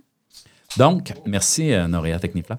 Et donc, en 90, puis tu, c'est pas moi qui l'ai inventé, là, il m'a envoyé l'information, j'ai aucune compétence, mais c'était déjà ma sorte à ce moment-là, la Mecasson, et est sortie la Sainte-Ambroise. Pale Ale arrive dans les dépanneurs. Les épiceries, c'était, je pense, tu m'as écrit, la première bière en bouteille de microbrasserie qui était disponible à peu près partout. Donc, c'était était délicieuse. Moi, je me souviens d'avoir basé sur ce, ce- cette bière-là. Euh, on reviendra euh, quand je vais être plus vieux un peu, parce que là, je suis en secondaire 1, puis je me rode avec, euh, avec de la Molson Export, puis de la, la Budweiser avec mes chums. euh, à ce moment-là, comme tout bon adolescent de secondaire 1. Hey, on cale, on est quatre sur une douze, puis on saoule. on boit à paille, on va être sous plus vite. on va être sous plus vite. Je suis dans le cage, j'ai volé deux bières à mon père, puis je m'en vais au parc. Donc, On j'étais ça, mais plus tard, je suis tombé vraiment amoureux. Donc, ce soir, tout le monde, grâce à, à Gibbs Centreville, se fait donner euh, de la bière. Euh, donc, on boit de la Sainte-Ambroise Pale Ale. Merci beaucoup, Gibbs Centreville. GF, on t'applaudit, t'es là. Merci. On le fera pas Gibbs chez. Centreville. Merci. Oui, elle est très, très bonne. On passe en chronique. euh, Pas rendu on jusqu'à moi encore, la bière. Ça s'en vient. Louis, Louis, il slack. euh, Hey, Louis, il sert, hein? te Louis Riopel, vite. il est tête, il a mis ses petites culottes, euh, ses petits pantalons. euh, il y a un cul racing, Louis. on ah, voit, euh, m'a on- dit que ça rentre là-dedans. on voit qu'il- ah non, on voit qu'il fait du bicycle. euh. Je décrirai pas le geste que je fais, mais. euh, Là, dans les bars, des fois, on a des shooter girls là, que tu sais qu'ils sont pas là pour leurs compétences. Non, Euh. Louis, c'est pareil. Ah, c'est bon, les ça. gars, là, mais hashtag. Ouais. Moi, je voudrais dire que j'ai déjà été shooter girl et j'avais Ah. beaucoup de compétences. Isabelle, t'étais shooter girl. Ben non, Luc. J'avais juste envie de défendre un peu les droits de la femme. Je m'en allais dire que moi aussi je l'ai été, fait que. Je fantasmais comme un peu, là, mais là, ça. Là, tu me dis. Non, j'ai jamais été shooter girl, mais j'ai toujours eu beaucoup de compétences. Oui, Pascal, tu me regardes, t'as un chevreuil sur Ben, je, te, l'autoroute. je te regarde parce que tu as une shape de shooter girl, mais c'est également euh, le moment de ta chronique, ma chérie. Isabelle va nous parler de culture locale. Pourquoi j'ai choisi Isabelle à l'émission? Isabelle consomme de la culture locale depuis toujours. On disait tout à l'heure, sa mère est un peu hippie et artistique en même temps. Euh, moi, j'ai découvert euh, la culture locale à 19 ans, OK? Donc, euh, T'as ça découvert aussi comment conjuguer le verbe Découvrir. découvrir. J'ai- découvrir. J'ai découvert, je pense que je l'ai bien dit. je découvrotte. Monsieur Gendron, effectivement, le français, euh, Ça commence à craindre un petit peu au Québec quand on a... Fait que c'est ta chronique, ça, Isabelle? C'est moi qui instruis nos jeunes. Donc, euh, c'est effectivement ma chronique. Isabelle et la culture locale. La culture locale, c'est mon. Oui, alors oui, je vais vous parler de culture locale euh, à l'occasion, mais avant de vous parler de mon événement qui est arrivé en 1990, j'aimerais commencer en vous parlant de l'épicerie, bon, jadis l'épicerie Montemuro, mais qui, moi, à mon époque, s'appelait en fait euh, l'épicerie euh, IGA Giroux, qui est devenue IGA Julien, qui a finalement déménagé. Mais là, je vous amène dans l'épicerie qui était dans le- centre d'achat des promenades du cuivre. Je sais pas si vous vous souvenez, dans les 5-6 dernières années que l'épicerie était à cet endroit-là, quand on se rendait dans rangée du fond où il y avait les produits laitiers, la crème à glace de Coaticook, puis le jus Tropicana, il y avait une immense fresque de la fête d'hiver au lac Oui, Ossisco. c'est vrai. Ah ouais? Et J'y allais pas souvent, moi. Toi, c'est parce que t'as le coup barré dans ton âge. c'est tu ça. tu levais pas Moi, la je tête haute de voyais la même. crème glacée, C'est moi. ça, lui. il- Moi, je regardais, je regardais la crème Aïe, glacée. aïe, des cornets. Les cornets. Et donc, à chaque fois que j'allais à l'épicerie, je voyais cette fresque et je me disais, je suis certaine que je suis sur cette fresque-là parce que j'étais une fervente de, de, de, dans le fond de la, de la fête d'hiver au lac Ossico. Et puis, quand je me rendais là avec mes parents, puis vous savez, la fête d'hiver au lac Ossico, elle, à sa première édition, c'était en 1987. Donc, moi, en 1990, quand j'avais 4 ans et demi, puis que je me rendais euh, à cet endroit-là, euh, je me souviens que je partais du- de Norand-de-Nord, puis qu'on s'y rendait, puis que dans le char, dans le vieux Ford rouge à Gilles, à mon père, il y avait toujours la même cassette qui était une cassette de Richard Desjardins. Et l'album Tu m'aimes-tu est sorti en 1990. Bon, c'est évidemment, c'est pas le premier album de Monsieur Desjardins. Monsieur Desjardins qui avait évidemment roulé sa bosse depuis les années 70. Richard Desjardins aussi qu'on a connu avec le groupe Abitibi qui nous a donné des chansons, des classiques. Moi, je l'ai découvert avec Tu m'aimes-tu. Oui. Et après, j'ai fouillé puis je suis tombé amoureux de son. Oui, oui. avec Tu m'aimes-tu. Ça a été... ben, D'ailleurs, il a gagné des prix à la disque. là, En fait, oui, il a gagné trois prix à la disque en- euh, de cette année-là, dont euh, album de l'année et euh, auteur, compositeur, interprète. Et Pascal, t'es pas le seul. là. Il y a beaucoup de gens qui ont découvert Richard Desjardins avec euh, Tu m'aimes-tu? Et puis, euh, euh, puis on faut, faut se rappeler aussi qu'en 1989, l'année d'avant, c'est Pierre Falardeau qui avait, euh, en fait, qui avait repéré puis qui lui avait demandé si Desjardins pouvait faire la les, en fait, le soundtrack, la trame sonore du film Le Party, qui nous a donné, entre autres, euh, la chanson. il est magnifique dedans. Ah, il est plein de tatous. Il est Hey, le screw! Hey, Ouais, oui, il- est hyper rachitique. euh, C'est un Desjardins osseux Ah euh, ouais. des années 90, justement. Il nous a donné Le cœur est un oiseau, Oui. le screw, comme tu l'as Oui, nommé oui. aussi. C'est vrai, Le cœur est un oiseau qui était chanté par, euh, dans le film par une drague, je pense. Ça se peut-tu? C'est lui. C'est lui qui le Non, chante. pas dans le film. Euh, film. C'est-tu la blonde du, gars qui s'est suicidé? C'est la blonde du gars qui s'est suicidé, je pense, qui chante dans le film. Dans le film, c'est euh, pas. Il chante le screw euh, dans, le, dans le film, lui, seulement. Ouais, puis c'est une scène qui est quand même mémorable, là, que Ouais. vous retournerez voir sur euh, YouTube. Ben, YouTube. Mais c'est un excellent film, le Party. Ah, C'était tout à un film euh, vraiment Moi, marquant. un film québécois 90, euh, oui, moi je suis tombé amoureux de, de, de ce film-là, entre autres en 90, puis j'ai fouillé beaucoup. C'était quoi mon autre film de 90 que je m'étais marqué de ne pas oublier de vous parler, mais je reviendrai, c'est ton tour, ma chérie. Mais bref, quand l'album Tu m'aimes-tu sort, comme je vous disais, en 90, là, j'ai quand même juste 4 ans.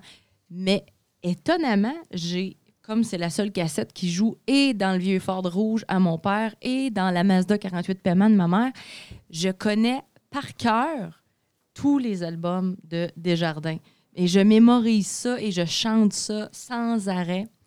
Et euh, ce qui est drôle, puis, ce, qui me, revenait en tête, c'est que comme j'ai découvert Desjardins, moi, j'étais très jeune, les images et le film qui me vient en tête quand je, parle, quand je pense à Desjardins à cette époque-là, c'est, c'est comme, un- c'est comme des drôles d'images parce que je pense que je comprenais pas, j'avais pas tout la, la- la- évidemment le vocabulaire pour comprendre sa poésie. Là, Luc va sûrement me dire, Isabelle, tu toujours pas plus le vocabulaire, mais je te dirais d'avance, tu fermeras bien ta gueule ici. Tu Moi, je je sais même pas c'est quoi du vocabulaire. Moi, je- Comme une dentiste, tu m'enlèves les mots de la bouche. Oh, Colis, Luc fait des jokes des années 80. Ah, des jokes de mon oncle. Badoum. Ah. Puis là, je me disais, j'essayais de repenser à une chanson comme, euh, par exemple, J'ai couché dans mon char. Puis bon, je prends la chambre à Capri, j'aboutis sur la même, même brûlure sur le tapis, même vue sur la main. Moi, j'ai quatre ans, je comprends rien de ce que ça veut dire. La référence de l'hôtel Capri, le tapis dans chambre. Mais aujourd'hui, j'y pense, puis j'ai une scène de film qui est incroyable, je le vois. Mais à quatre ans, tout ça, c'est comme un peu brumeux dans ma tête, mais pourtant, je te mémorise ça là, par cœur. Puis je me disais, j'aimerais ça avoir accès en 2020 à Isabelle de 34 ans. J'aimerais ça revoir le film de ce que je voyais de la poésie de Desjardins en 90. Parce qu'aujourd'hui, je les ai plus, ces images-là, parce que j'ai mon cerveau de. C'était quoi? C'était 34 ans quasiment de la voir. musique en anglais. C'était juste C'était comme le son, les mots, le, Exact, le c'est comme là. si c'était la, la, ouais, la, la musicalité m'amenait des images, mais finalement qui ne fit pas, pas en tout avec ce qu'il voulait dire. Euh, Peut-être une mauvaise compréhension de ce que c'était. Il n'y a personne qui m'encule. Tu sais, je veux dire, penses-tu que je sais quoi à 4 ans, mais je te chante ça dans le salon comme n'y avait pas de j'espère lendemain. que non. J'espère que non. JF, lui, il savait. C'était rough les années 90. mais- Non, mais évidemment que c'est du vocabulaire que je, com- que, que, que je comprenais pas. Puis Dieu soit loué, j'avais la chance. J'ai eu une enfance magnifique. Mais tout ça pour dire que Desjardins Euh, puis, puis je pense que pour d'autres, d'autres Québécois, Québécoises et, et- et d'autres peut-être amoureux de la chanson francophone, qui sais-je, dans le monde, ils sont tombés en amour avec Desjardins. Mais je pense que pour les Témiscabitibiens, tout particulièrement les Abitibiens, les Rouyn-Norandiens, c'est comme si Desjardins, il nous a fait un cadeau de nous écrire une trame sonore pour notre vie. Parce que quand je pense, là, oui, les années 90, mais avant puis après, Desjardins a, a eu ce talent-là d'écrire des chansons niaiseuses pour nos parties. Oui. Hein, c'est rien chat du qu'on est bien. Puis en même temps, de nous écrire des chefs-d'œuvre de poésie pour nous accompagner dans des jours plus mélancoliques Puis moi, aussi. même à 13-14 ans, c'était euh, le bon gars là, qu'on Ah oui. Ah oui, on ex- n'écoutait pas sa poésie, c'est après que j'ai. Les bons riens, qui est une chanson que je- que- que- que- que- qui est écœurante, mais je veux dire, on est ailleurs que Mm. euh, l'Homère ou qu'on Ah non, est ça ailleurs que les. Yankees, là, tu sais. Puis je reviens à mon épicerie chez Montémuro avec la fresque. C'est vrai, c'est ce que tu as un asti de détour, là. Ah, c'est... C'est pas un détour, les amis, c'est de la suite des idées. Ouais, le lien est bon.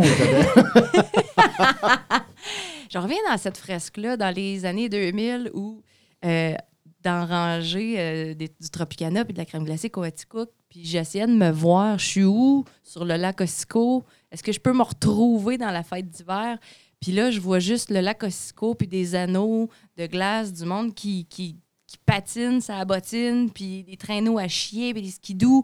Puis il y a les deux grandes cheminées éternelles comme l'enfer qui sont en arrière. Puis je me dis, je sais pas si je vais me trouver dans cette fresque-là, mais en tout cas, on a Desjardins qui nous chante, puis qui chante qui qu'on est. Puis on est chanceux. Tout ce que j'avais à dire. Puis ce qu'il y a- Merci Isabelle Rivet. merci, Wow! La foule est en délire, là? Ah, Chris. La foule se peut. Oh non, non, JF a lâché son téléphone quand tu t'es mis à parler, même.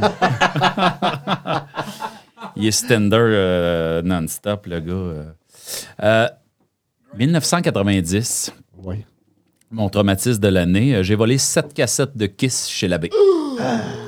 Je me suis fait pogner. C'est le moment où j'ai eu le plus peur de ma vie. Je me suis fait pogner. T'as J'ai- jamais vu ma mère en tabarnak de même. Euh, j'ai volé de. Je, je, je buzzais Kiss, j'avais les vinyles, j'avais les affaires. Puis moi, je toi, sur iLive 1, 2, 3. Là, Mais Je- c'est hallucinant parce que toi, tu as eu la vie à 12 ans.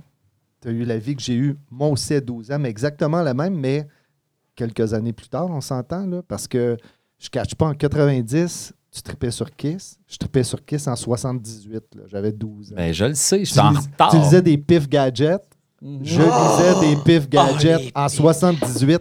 Mais moi, c'est parce qu'il était dans la cave. C'était ceux de 78 qui traînaient encore dans la vieille bibliothèque avec des BD puis des. Mais des- tu as eu mon enfance, mais 12 ans plus tard. C'est assez Oui. capoté. Là. Donc, je m'étais fait pogner à voler des cassettes. Puis je me souviens, le prof, le lundi, avait fait Paraît qu'il y a des voleurs dans la classe. Oh, hey, non. mais j'ai. T'as jamais vu un gars avoir honte de même. Ma mère, qui était venue me chercher au poste de police, elle avait mis son asti de beau côte de vison là, pour dire. Il a pas volé parce qu'on est pauvre. Il a volé parce qu'il est rentrée, puis il y a comme la fenêtre. Moi, je la vois dans l'entrée, mais elle, elle me voit pas. Là, puis elle est en tabarnak. J'ai jamais eu peur de même de ma vie de dire m'a t'en acheté des calices de cassettes. t'as pas de- hey, mais je te dirais que la ronde de char va retourner à Sullivan. T'es longue en Hey, sale, Hey, mon puis Ça gars. peut être loin, là, Sullivan. Il n'y avait pas le rond-point dans ce temps-là. Non, non. Si je n'avais juste volé deux, trois, tu dis, Chris, si je n'avais volé deux, trois, je me serais peut-être pas fait pogner. Mais tu pogné sa sixième, sa septième? J'ai abusé. Moi, j'étais comme un. ça. J'avais volé de la gomme. On se tenait, nous autres, euh, il y avait l'épicerie Harpin sur notre chemin de- pour aller à l'école. Puis on faisait des concours. On rentrait dans le dépanneur. Il y en a un qui pose des questions. On se prenait des, des bubbles de chus. Puis on en... Fait que dans ma tête, j'étais tellement hot. J'étais. J'étais. euh, J'étais. tu- j'étais- Ah non, ultime, j'allais en faire une carrière. Puis à cette il y a un 10 cents qui traîne à terre. Puis je fais. Puis ça a marché, là, cette peur-là de. Hey, je me suis fait arrêter de. C'était qui ce 10 cents-là? Y à quelqu'un 10 cents? C'est-tu à quelqu'un 10 cents-là? Le 10 cents, là, peur de me le mettre dans les poches, là. Donc, euh, c'était mon traumatisme de 90. wow. Ouais. Luc, Oui, 90? 90. Hey, écoute, moi, je vous parle de culture populaire. Oh, excuse. Alors, ouais. euh, on passe à Luc qui va nous parler de culture populaire. oui, Qu'est-ce qui se culture brasse au niveau de la culture populaire? Écoute, sais, on parlait le 90, puis on en parlait au niveau politique. C'est une année charnière. C'est une année charnière euh, au niveau de ma vie. Je pense que c'est une année charnière euh, à plusieurs niveaux. Euh, c'est une année charnière au niveau de la musique. C'est assez hallucinant quand j'ai fait un peu de recherche, musique populaire, disons. Ce qui s'est passé là, Écoute, J'ai fait mes recherches. j'ai fait mes recherches, mais j'ai fait mes recherches. j'ai mes lunettes de lecture puis je roche. Euh, regarde, c'est ça. Non, mais écoute, euh, à cette époque-là, il faut dire, on, on passait des années 80 qui étaient vraiment les cheveux spikés avec euh, tu sais, la coke et tout le kit. Puis là, on s'en allait tranquillement, mais sûrement vers le grunge, puis vers le. le- La coke aussi. vers la, ben, je te dirais plus le, le- pas la coke. Je pense qu'on tombait dans le cristal meth pas mal. Ah. Mais moi, le coke, je pensais que c'était un peu 90. plus avant ça, quand même, le coke. Non? Non, Isabelle. C'était la cocaïne? C'était la cocaïne. Elle a 4 ans, explique pas. Ah, voilà, 4 ans. Reste dans ton 4 ans, c'était plus assuré. Mais écoute, à cette époque-là, il faut dire, euh, au Québec, euh, au Gala de la Disque, j'ai regardé, je dis qui gagnait à cette époque-là au Gala de la Disque, mais euh, les bébés ont gagné groupe rock de l'année. Pour te dire comment on était fourrés, pareil. Là, tu sais, groupe rock de l'année au Québec, les, bébés. Ah, moi, je me souviens, on avait fait des exposés oraux dans ma classe, puis toutes les filles avaient fait leur exposé oraux sur les bébés. Ça, Ça en c'était. était fatigant. La prof était écœurée de n'entendre parler. Là. Les bébés, c'était comme le top of the top au Québec. là. C'était vraiment les Beatles pour les petites filles. C'était hallucinant. La joke qui tournait à cette époque-là, c'est qu'on vendait beaucoup de, de bobettes quand, quand les bébés passaient en ville. Euh, Ah. Ah. C'était dégueulasse, mais on avait le droit de faire ces jokes-là en 90.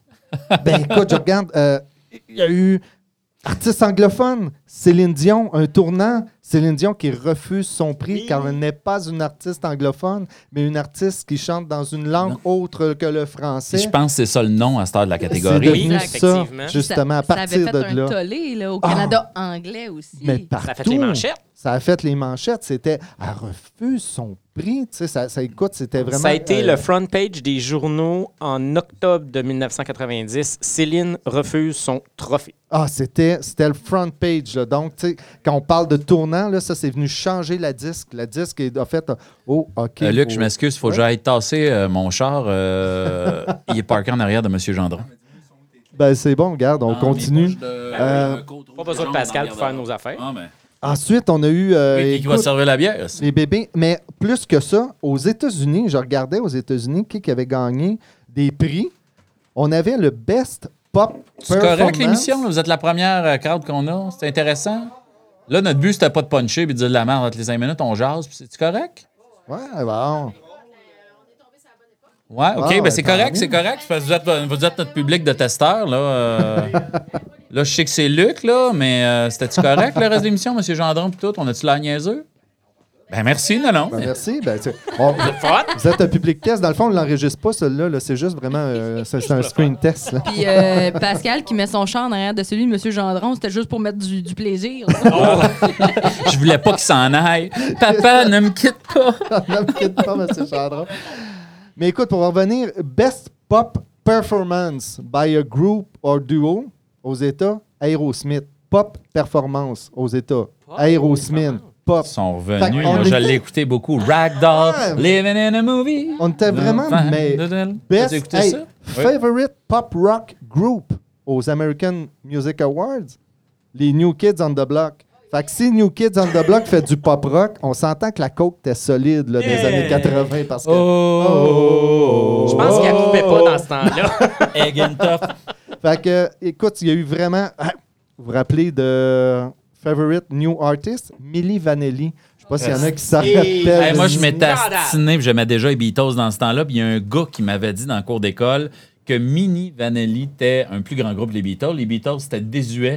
Castor, c'était Mini Vanelli. Et puis j'étais insulté. Puis j'essayais d'y expliquer de, du haut de mon peu de vocabulaire d'enfant à quel point ça avait rien à voir. Puis lui, dans sa tête, vu qu'il avait eu trois hits, euh, on ne savait même pas à ce moment-là que c'était pas eux autres qui Fait que chantaient. tu vois, ton vocabulaire, finalement, ça finit avec des coups de poing. ça? Ouais, ben je l'ai pas fait ça, mais parce que j'étais pas capable, puis je fais ça avec les dedans des mains. là. On devrait pas mal se battre pareil, je pense. euh. Non, je pense que je suis plus viril que toi je pense que oui. Je pense que oui, au niveau de la bagarre, là, euh, Je oui. regarde je te les bras, je pense que oui. Oui, oui, Chris, oui, JF me ramasse n'importe quand.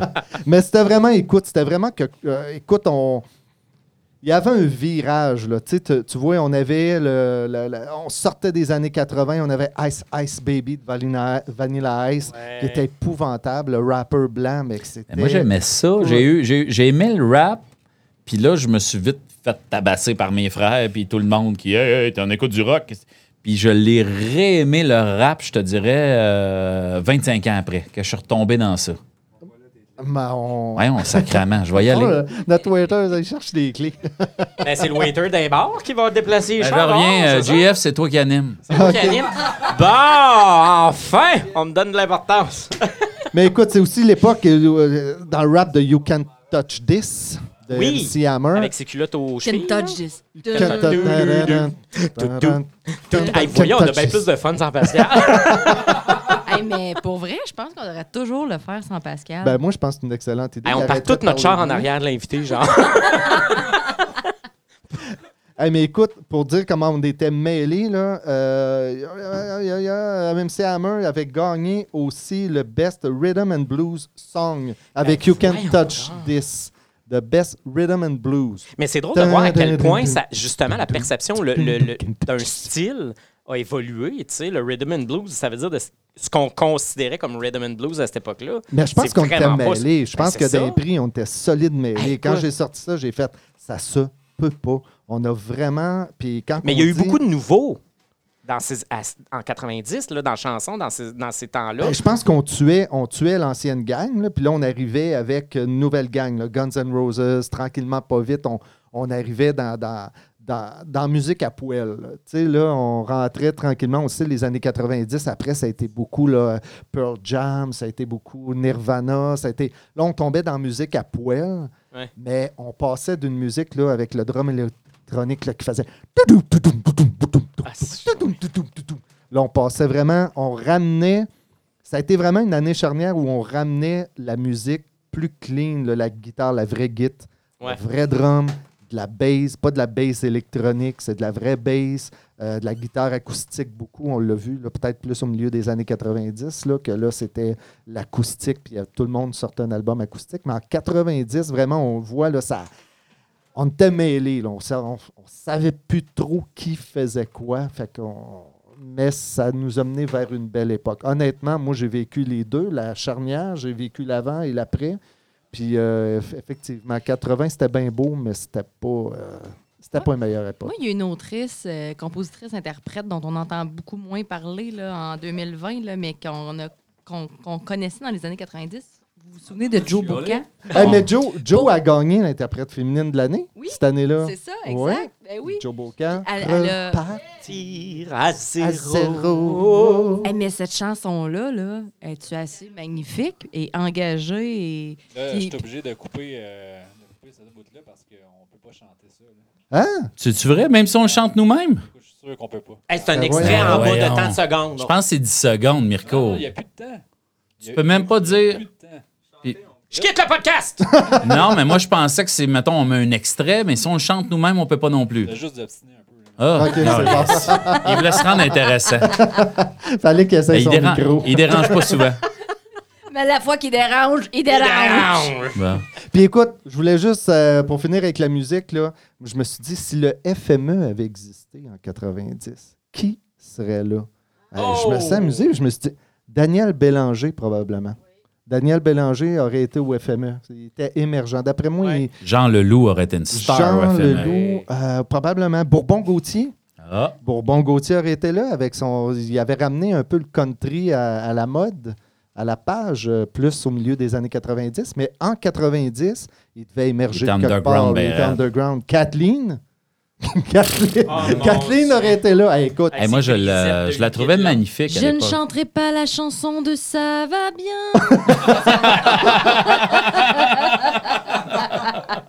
hey, mais Lemon Twist. Hey, je m'en souviens. Lemon Twist Lemon aurait été là. Et le gars qui avait le chanteur, c'était Jean-François Aubé. Euh, écoute, euh, rappelez-vous de la toune. Là, Là, Non, je vais je en chanter. souviens parce pas, je me souviens du il nom. su- Il n'y a sûrement même pas de droit, cette chanson. Encore une heure passée sans toi. C'est terminé, Luc. Ça fait suis 30 secondes. Hey, non, mais allez, allez J'ai bu une demi-bière puis je viens de vomir. Allez googler Lemon Twist. Le gars, c'est un groupe qui a été formé au milieu des années 80. Ça a été euh, un trio. euh, que, Je me souviens des clips, là, les gars. euh, Ouais. Ils étaient dedans avec des, Euh, du linge jaune, le fluo. Ils ont enregistré un mini-album bilingue. Puis là, ils ont, ils ont- écoute, ils ont, ils ont eu un certain succès. Jean-François Aubé, le chanteur et bassiste du groupe, il a quitté la formation en 2001 puis pour s'adonner à l'improvisation théâtrale. Donc, c'est un Ah, comédien, ça. Jean-François Aubin est un comédien. Il a fait sa marque l'année précédente, dans la Ligue nationale euh, d'improvisation. En Est-ce que tu lis le ça une feuille, toi, Luc? Oui, oui, mais en remportant le trophée Pierre Curzi. Hey, euh, c'est pas un tout nu? Non, non, c'est pas un tout nu, mais Je il a quand même que chanté. moi, J'ai ramassé Pierre Curzi dans le match entre le Bloc et le PQ. Encore une Mais moi, écoute, Luc, je veux juste te dire que je l'ai googlé, hein, lemon Oui. twist, et je suis tombé sur Three ways to make lemon twist for cocktail garnish. That's it. C'est la seule info sur Google. sur Et enfin, il y aurait sûrement eu au FME les Parfaits Salauds, groupe qui n'a jamais émergé Ah, finalement. ouais. Moi, je les ai vus, c'était Plume et les parfaites et les parfaits salauds plumerie, mais c'était Plume avec, Avec les gars des Salauds. parfaits salauds, une tournée qu'ils avaient faite, puis c'était écœurant, là. C'était magnifique. Plume avait dit. Puis Plume, il était à ce moment-là, là, Ah euh, début 90, il était pas à mode, là. Plume, il, Ah était, euh, Il est revenu après un petit presque peu, mais là. il a fait Vous êtes peu nombreux, mais connaisseurs. Parce qu'il y avait eu quatre appels, puis on basait là-dessus, là, mais les salauds plumeries. Je Donc, pense que Mirko, il dit qu'il s'en va. Non, non, non, non.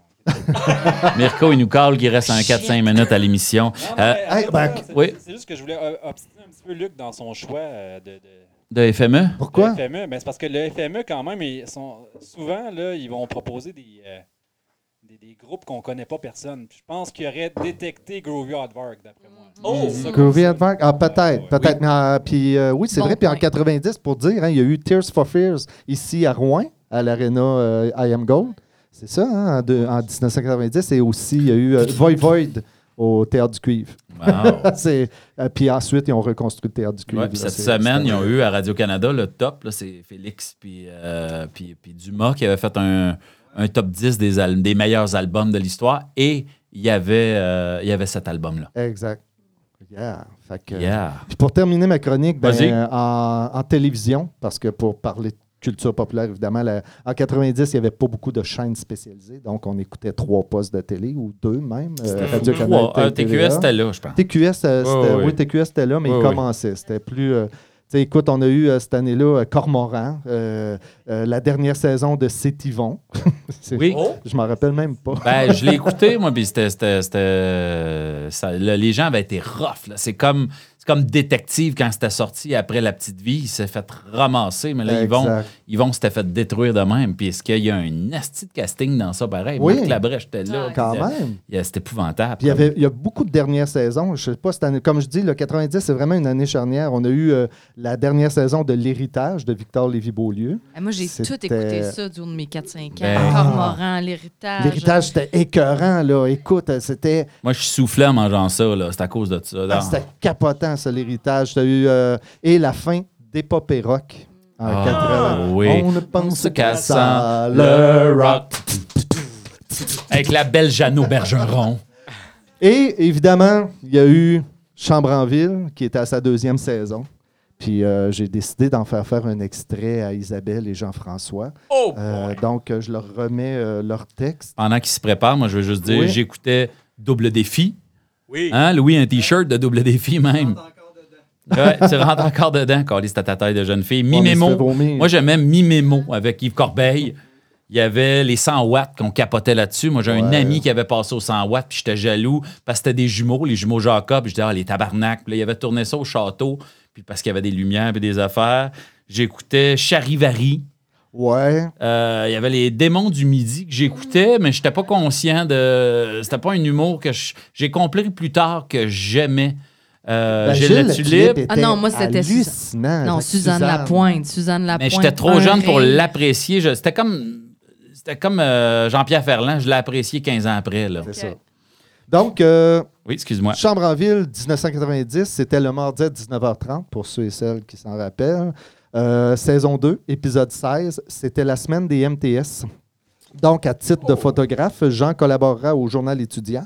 Julien apprend que Georges est aux prises avec de sérieuses difficultés. Marc-André déçu d'avoir perdu la demi-finale. Vanessa accepte de participer à une conférence. Annick rentre de toute urgence à la pension. Il est arrivé quelque chose à Pete. C'est un scénario de Lise Payette et Sylvie Payette. Réalisation de Jacques Payette et Marlène Lemire. On voit que c'est toute la famille. Production Point de Mire, diffuseur de TVA. Donc, euh, la scène 1, euh, Vanessa, qui, Vanessa Ashley, qui était jouée par Daniel Le, Leduc. C'est comme une petite pincée. Daniel, hein? Daniel Le Leduc. Non, Daniel Le Leduc. Ah, Daniel Le, OK. Quelle sorte de demi-lettre.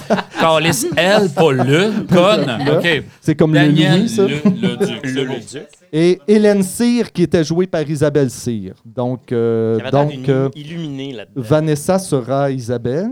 Et euh, non, on va. Et Hélène sera euh, euh, Je Jean-François. ne sais pas Donc- si Jean-François va être capable de jouer une femme, par Je exemple. ne sais pas. Je hein, ça sais pas, hein. au créneau du Donc, Hélène frappe à la porte de la salle de bain. Vanessa, on sort. Excuse-moi, mon beau Luc, je vais te couper. On, on se fait ça jusqu'à la scène 2? Non, je- juste la scène. un, Juste là, la scène vas-y. 1 et On est parti, il on reste deux minutes à l'émission. Faut que je cogne. Vanessa. Excuse-moi, j'ai pris du temps. C'est pas grave. Je je suis pas pressée. Je pensais à M. Saint-Jean. Tu, tu l'as rencontré hier? Qu'est-ce qu'elle faisait dans la chambre de bain à penser à M. Saint? Ah, franchement. Euh, oui. C'était incroyable. J'en ai pas dormi de la nuit. Pourquoi? J'en reviens pas qu'il soit allé dire à tout le monde qu'il est homosexuel. Ben voyons donc pourquoi? Ça te surprend? Il y en a plus qu'on pense, tu sais. Ben imagine! Le dire devant tout le monde. Moi, là, j'avais mes doutes. Comment ça? Ben, ça paraît, ces choses-là. En tout cas, moi, j'aurais jamais cru ça. Il est pas efféminé pantoute. Oh, ils sont pas toujours efféminés. On se fait une idée, hein, d'eux. On les imagine le poignet cassé, mais c'est du monde normal. Moi, j'ai trouvé ça très émouvant. Je l'admire d'avoir fait ça. Tu devrais aller lui dire. Oui, t'as Tu raison. devrais aller lui dire. Je suis fier que tu sois gay, man. Je vais aller le féliciter puis je vais lui dire que je suis avec lui all the way. C'est- C'était C'est de la complicité, ça m'énerve. Oui, merci. Mais écoute, j'ai merci. j'ai quasiment, j'ai quasiment le goût qu'il fasse la scène 2, euh, Pascal, mais... euh, Mais là, il faut qu'on paye des, euh, des droits, plus on est de, plus on est de fous, plus on lit. hein, en fait. Ah ouais, tu parles? Parce qu'on a volé leur concept. On a volé leur concept. Voyons, vous m'aviez pas dit qu'elle était castrant de même, là? Je sais pas. Ben, je l'ai engagé pour ça. Je veux dire, on- ça nous prend un adulte crédible. Ouais. Moi, je, Je pense que la scène 2, on l'a fait à la manière des filles de Caleb qui était à sa première saison c'est cette vrai, année-là. c'était Fait- c'était le top. Tout Ouais, mais monde tu veux qu'on fasse la scène 1 pour faire le contraste? Euh, La scène 2? non, j'irai à la scène 2 tout de suite. Et. Vanessa Ashley, qui est. C'est-tu Daniel le moment où elle va féliciter le gars? Je vais vous dire ça. Oui, presque. Et Jean Fan, qui était joué par Daniel Do. Je me rappelais pas de Jean Fan. Jean fan? Jean Non, moi Fan, non plus. Qui était un, un immigrant euh, vietnamien. Je sais Ah, je pas. pensais pas qu'il y en avait dans ce temps-là à TV. Ben, Même il y en maintenant, avait. ils ont de la misère à en mettre deux, trois. Donc, euh, debout dans le corridor du cégep, et on fait ça à la manière de. Ça va me prendre une musique un peu à la.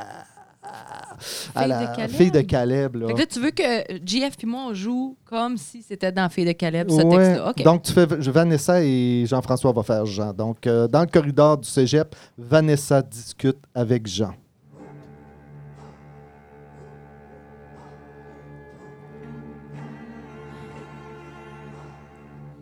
Les gens sont méchants. Ils vont le juger. Non, au contraire. Tu vas raconter tout le monde ce qui t'est arrivé, t'attires la sympathie, c'est comme ça. Tu penses? T'as bien vu comment les gens ont réagi? On aime ça, les gens braves puis sincères. On les respecte parce qu'ils osent venir se déshabiller devant nous. Ça prend du courage. Ça prend du courage pour aller dire devant tout le monde que t'as peut-être le sida. Mais, mais l'important, là, ma petite brume, c'est qu'ils sensibilisent les gens aux victimes des maladies. C'est pour ça qu'il est venu en parler. Oh, y a pas peur, c'est vrai. Oh, là! Moi, je serais pas capable de faire ça, j'ai honte. J'aurais peur. J'aurais peur de ce que les gens diraient après. Regarde comment t'as réagi. Hein? Calme-toi.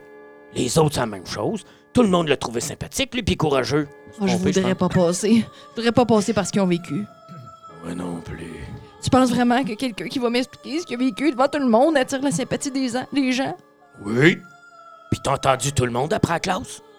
Ils pensent tous comme nous autres. C'est la preuve que ce que je te dis. Puis y a un proverbe qui dit ça et tout. Faute avouée est à moitié pardonné. C'est épouvantable. Hey, ça n'a pas de bon sens. Mais il y en a. Chris Kelly Payette à jour, mon gars. Mais il y en a qui vont le traiter de tapette puis ils vont rire. Ce serait triste après ce qu'il a vécu. T'as raison. Il va y avoir des imbéciles pour rire. Mais il sait. Il va y avoir des gens comme toi et puis moi pour le défendre. Puis ça aussi. Je sais. En tout cas, Villa, moi, je l'admire. Bien sensible. Aussi, c'était tellement beau ce qu'il nous a raconté. Il aimait tellement son ami. Ça a être horrible pour lui. Là, ça paraît pas, mais je réfléchis. Le pire, c'est les préjugés. Tu dois te sentir moins que rien quand t'as le sida. On dirait que c'est écrit par un fonctionnaire, Et man. c'est la faute des préjugés. Ça doit être. euh, Ça paraît pas, mais je réfléchis. En passant, c'est quoi ton nom? Ah, Jean. Jean Fan. Arc, arc, arc. On invite les gens à aller voir la vraie scène sur YouTube qui doit s'y trouver. C'est tellement chier, Oui, c'est euh, sûr. C'est sûr que c'est là. l'épisode 16. Euh, Wow. l'épisode 16, saison 2, c'est exactement mot Je vais, en, je vais en rafale parce que j'ai pas eu le temps de parler. Euh, en 90, chaque village, puis ça c'est Sébastien Tessier qui me l'a dit, on est allé fouiller. On a fait des pages jaunes et chaque village autour de Rouen avait son, vu- son, son bar. Donc, on, on- on a constaté la disparition de ces bars de quartier-là. Exact. Alors, à Évin, il y avait le Pionnier. oui. C'était chez vous. Il y avait à Cloutier le Salon aux quatre coins, à Relais, le Colonial, qui est encore là. Hey, t'es encore là, le- un film, il y a une belle scène euh, dans un film d'Éric Morin qui a été euh, tourné à cet au endroit. colonial, mais il y a encore le cachet d'époque. À Clérici, il y avait le domaine du chasseur. Oui.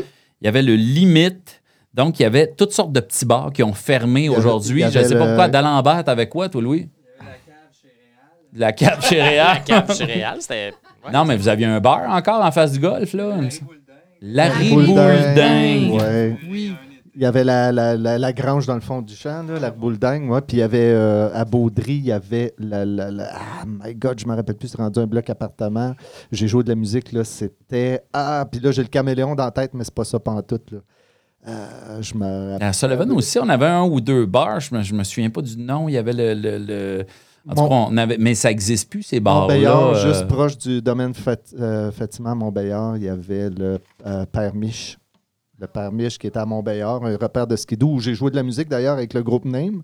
J'étais Nice. bassiste à cette époque-là, j'ai joué là. Tu jouais en anglais, là, Je jouais en anglais. là. Moi, je chantais des chansons en anglais. Puis, euh, il y avait, euh, écoute, c'était un repère de skidoo. là. L'hiver, c'était plein. C'est c'est à l'époque où tu pouvais chauffer sous, j'imagine. Parce que, écoute, t'as un bar au milieu, genre, d'une d'une route. Je suis déjà allé euh, Et dans le temps. c'est- écoute, faut, tu sors de là On- en skidoo. Les gars arrivaient là, dans la salopette de skidoo avec le blonde. La salopette, ils gardaient la salopette, évidemment. Ils pour vendaient de la grosse bière à 2,25. La Tu grosse pétais bière à ton blond dans ta 2,25. soute. oui, oui. T'enlevais la soute, ça sentait le calice. Ça sentait le banc qui chauffe. de la belle huile de raie. À là. Cadillac, il y avait un beau bar aussi. Puis là, il reste juste la pancarte qui est magnifique. Et qui Bienvenue s'appelait à le Nord- Cadillac. qui, qui s'appelle Continuer 40 km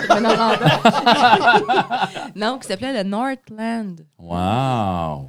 C'est de toute beauté. Ouais.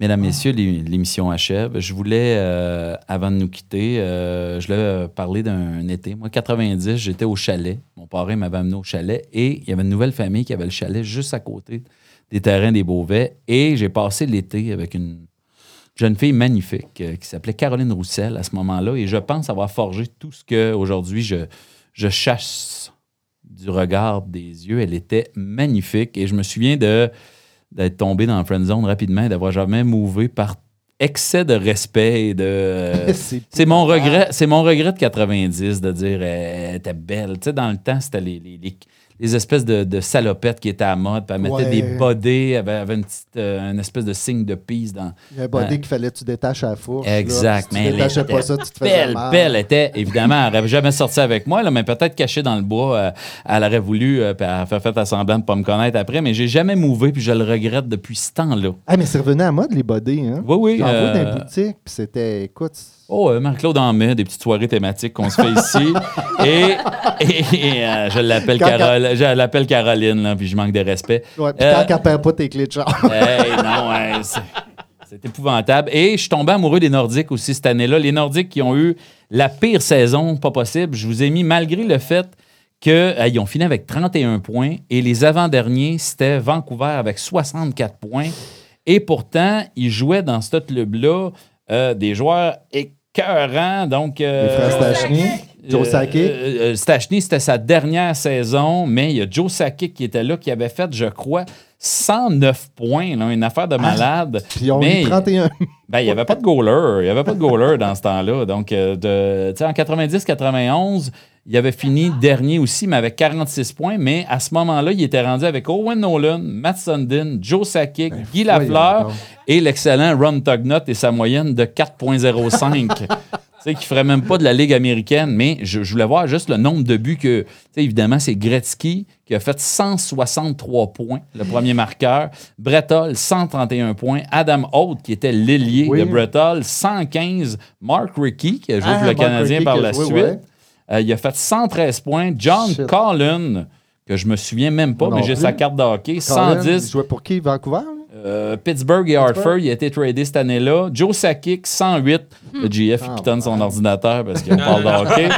Steve Eiserman, 108. Théodore, euh, Théorène, Théodore. Théorène Fleury, 104. Al McInnes, 103. Et Steve Larmer, 101 points. Hey, Pascal, je sais que je vais te surprendre, mais il faut que je te le dise. C'est encore lisse? Non. Non, OK. Tous les.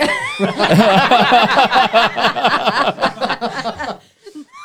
Au contraire, il faut que je te dise que tous les noms que tu as nommés, j'ai les cartes d'hockey de ces gars-là. C'est-tu vrai? Moi, j'ai jeté une solide collection de cartes d'hockey. C'est-tu vrai? Comment Ah, c'est ça? vrai. Moi, je l'amène au prochain show. Hey, ça serait Ouais. le fun. J'ai beaucoup de cartes d'hockey. Moi, j'ai joué au hockey jusqu'à 15 ans. Puis après Mais ça, je suis devenue plus une, une madame. Mais- Mais, mais- Mais 90, il y a eu un boom. Tout le monde co- collecti- Oui, collectionnait ai, des moi, ai un cartes. là, de- Moi, c'était mon, mon gars qui était arrivé en 91. J'ai commencé à y garder des cartes de hockey, Mais c'était en sachant que j'aurais des enfants, puis j'en ai une Puis on allait, on au McDo, on se prenait six croquettes, ça Ouais. venait avec des cartes de hockey qui scintillaient un peu. Oui. Oh, oh, oh, oh, oh. C'est vrai, les cartes Ah. hologrammes. puis- Je les aimais beaucoup. mais j'ai les ai ceux-là. encore. J'ai fait le ménage l'autre fois, puis j'ai encore mes cartes 90, 91, 92 que j'ai collectionnées. cartes. Moi, ça sent pas la gomme, c'est pas une vraie carte de hockey. Il faut qu'elle sente la gomme Ouais, sucrée. mais toi, là. tu étais là à la vraie époque. Et Oui. dernière chose, je voulais dire, à mon école, ils ont fermé en 90 le fumoir des Ah. profs, euh, le, le fumoir des élèves.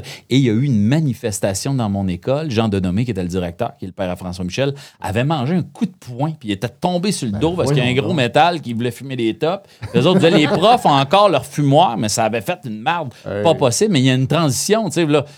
Un peu avant, mes frères fumaient au cinéma, dans les avions, dans- à l'hôpital. là. Là, tranquillement, on s'en allait vers le, le on fume pas partout, dont dans les écoles. Tu sais, nous autres, ils ont enlevé les patates frites, là, quelques années. Là.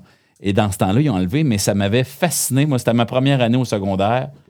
Donc, ça avait été quelque chose. Et une autre affaire au secondaire qui m'est arrivée, mon premier débat, tu sais, je défends souvent l'humour, Luc, pour dire l'humour a le droit de Ouais. dire telle affaire.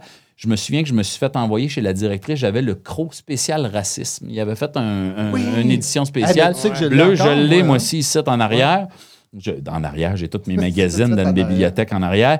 Et j'ai eu un débat avec la directrice, qui est Madame Cournoyer, qui est Ginette Vizina, qui était jusqu'à dernièrement, la, je pense que c'était la présidente du Conseil de la culture de la BTB-Témiscamingue, mais on avait discuté, c'était comme si j'étais un adulte et on débattait, puis j'expliquais le point de vue. Je dis non, parce qu'elle était choquée par le cover, là, il y avait le, le N-word dessus, et euh, j'avais été obligé d'expliquer, non, on rit du raciste à ce moment-là, ce n'est pas le magazine qui est raciste, et j'avais trouvé ça extraordinaire, et finalement, Mme Cournoyer m'avait redonné mon magazine, j'avais ramené chez nous, mais j'avais dû débattre de pourquoi j'avais ça, pourquoi je lisais ça, et ça avait été un, un moment bien marquant, et je l'ai encore d'ailleurs, et il y a sa note encore dessus qui me dit qu'elle veut pas voir ça à l'école.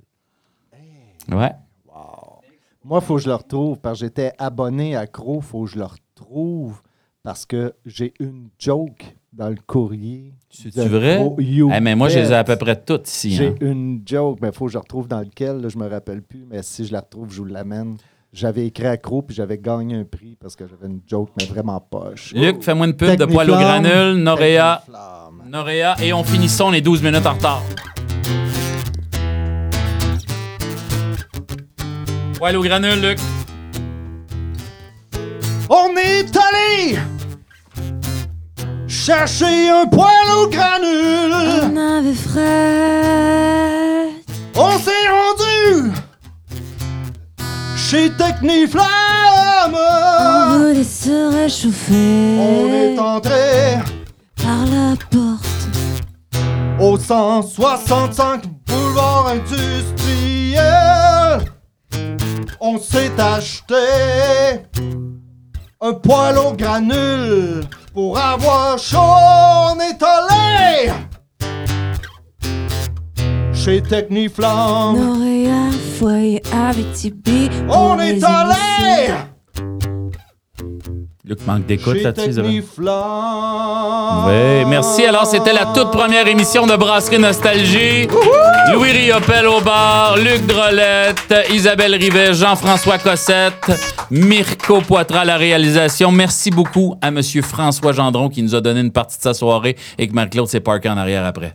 Et je veux finir en disant, étant donné que je me suis fait buster ma chronique, le 17 mai Hey, 1990, l'OMS, l'Organisation mondiale de la santé, a décidé dans de rayer de la liste des maladies mentales l'homosexualité. Alors, je ne suis plus un malade mental depuis les années 90. Ouais, ben là, beau, sur ça. papier, GF, là. Merci beaucoup. On se voit la semaine prochaine avec master. 2004. Tu correct, le master? Check le master. Check le master. J'étais présent, oui,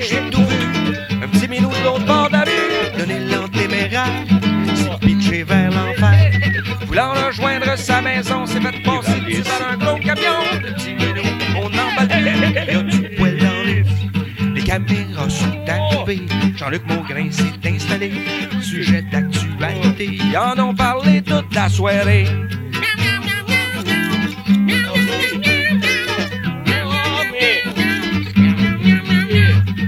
Y a du poil partout.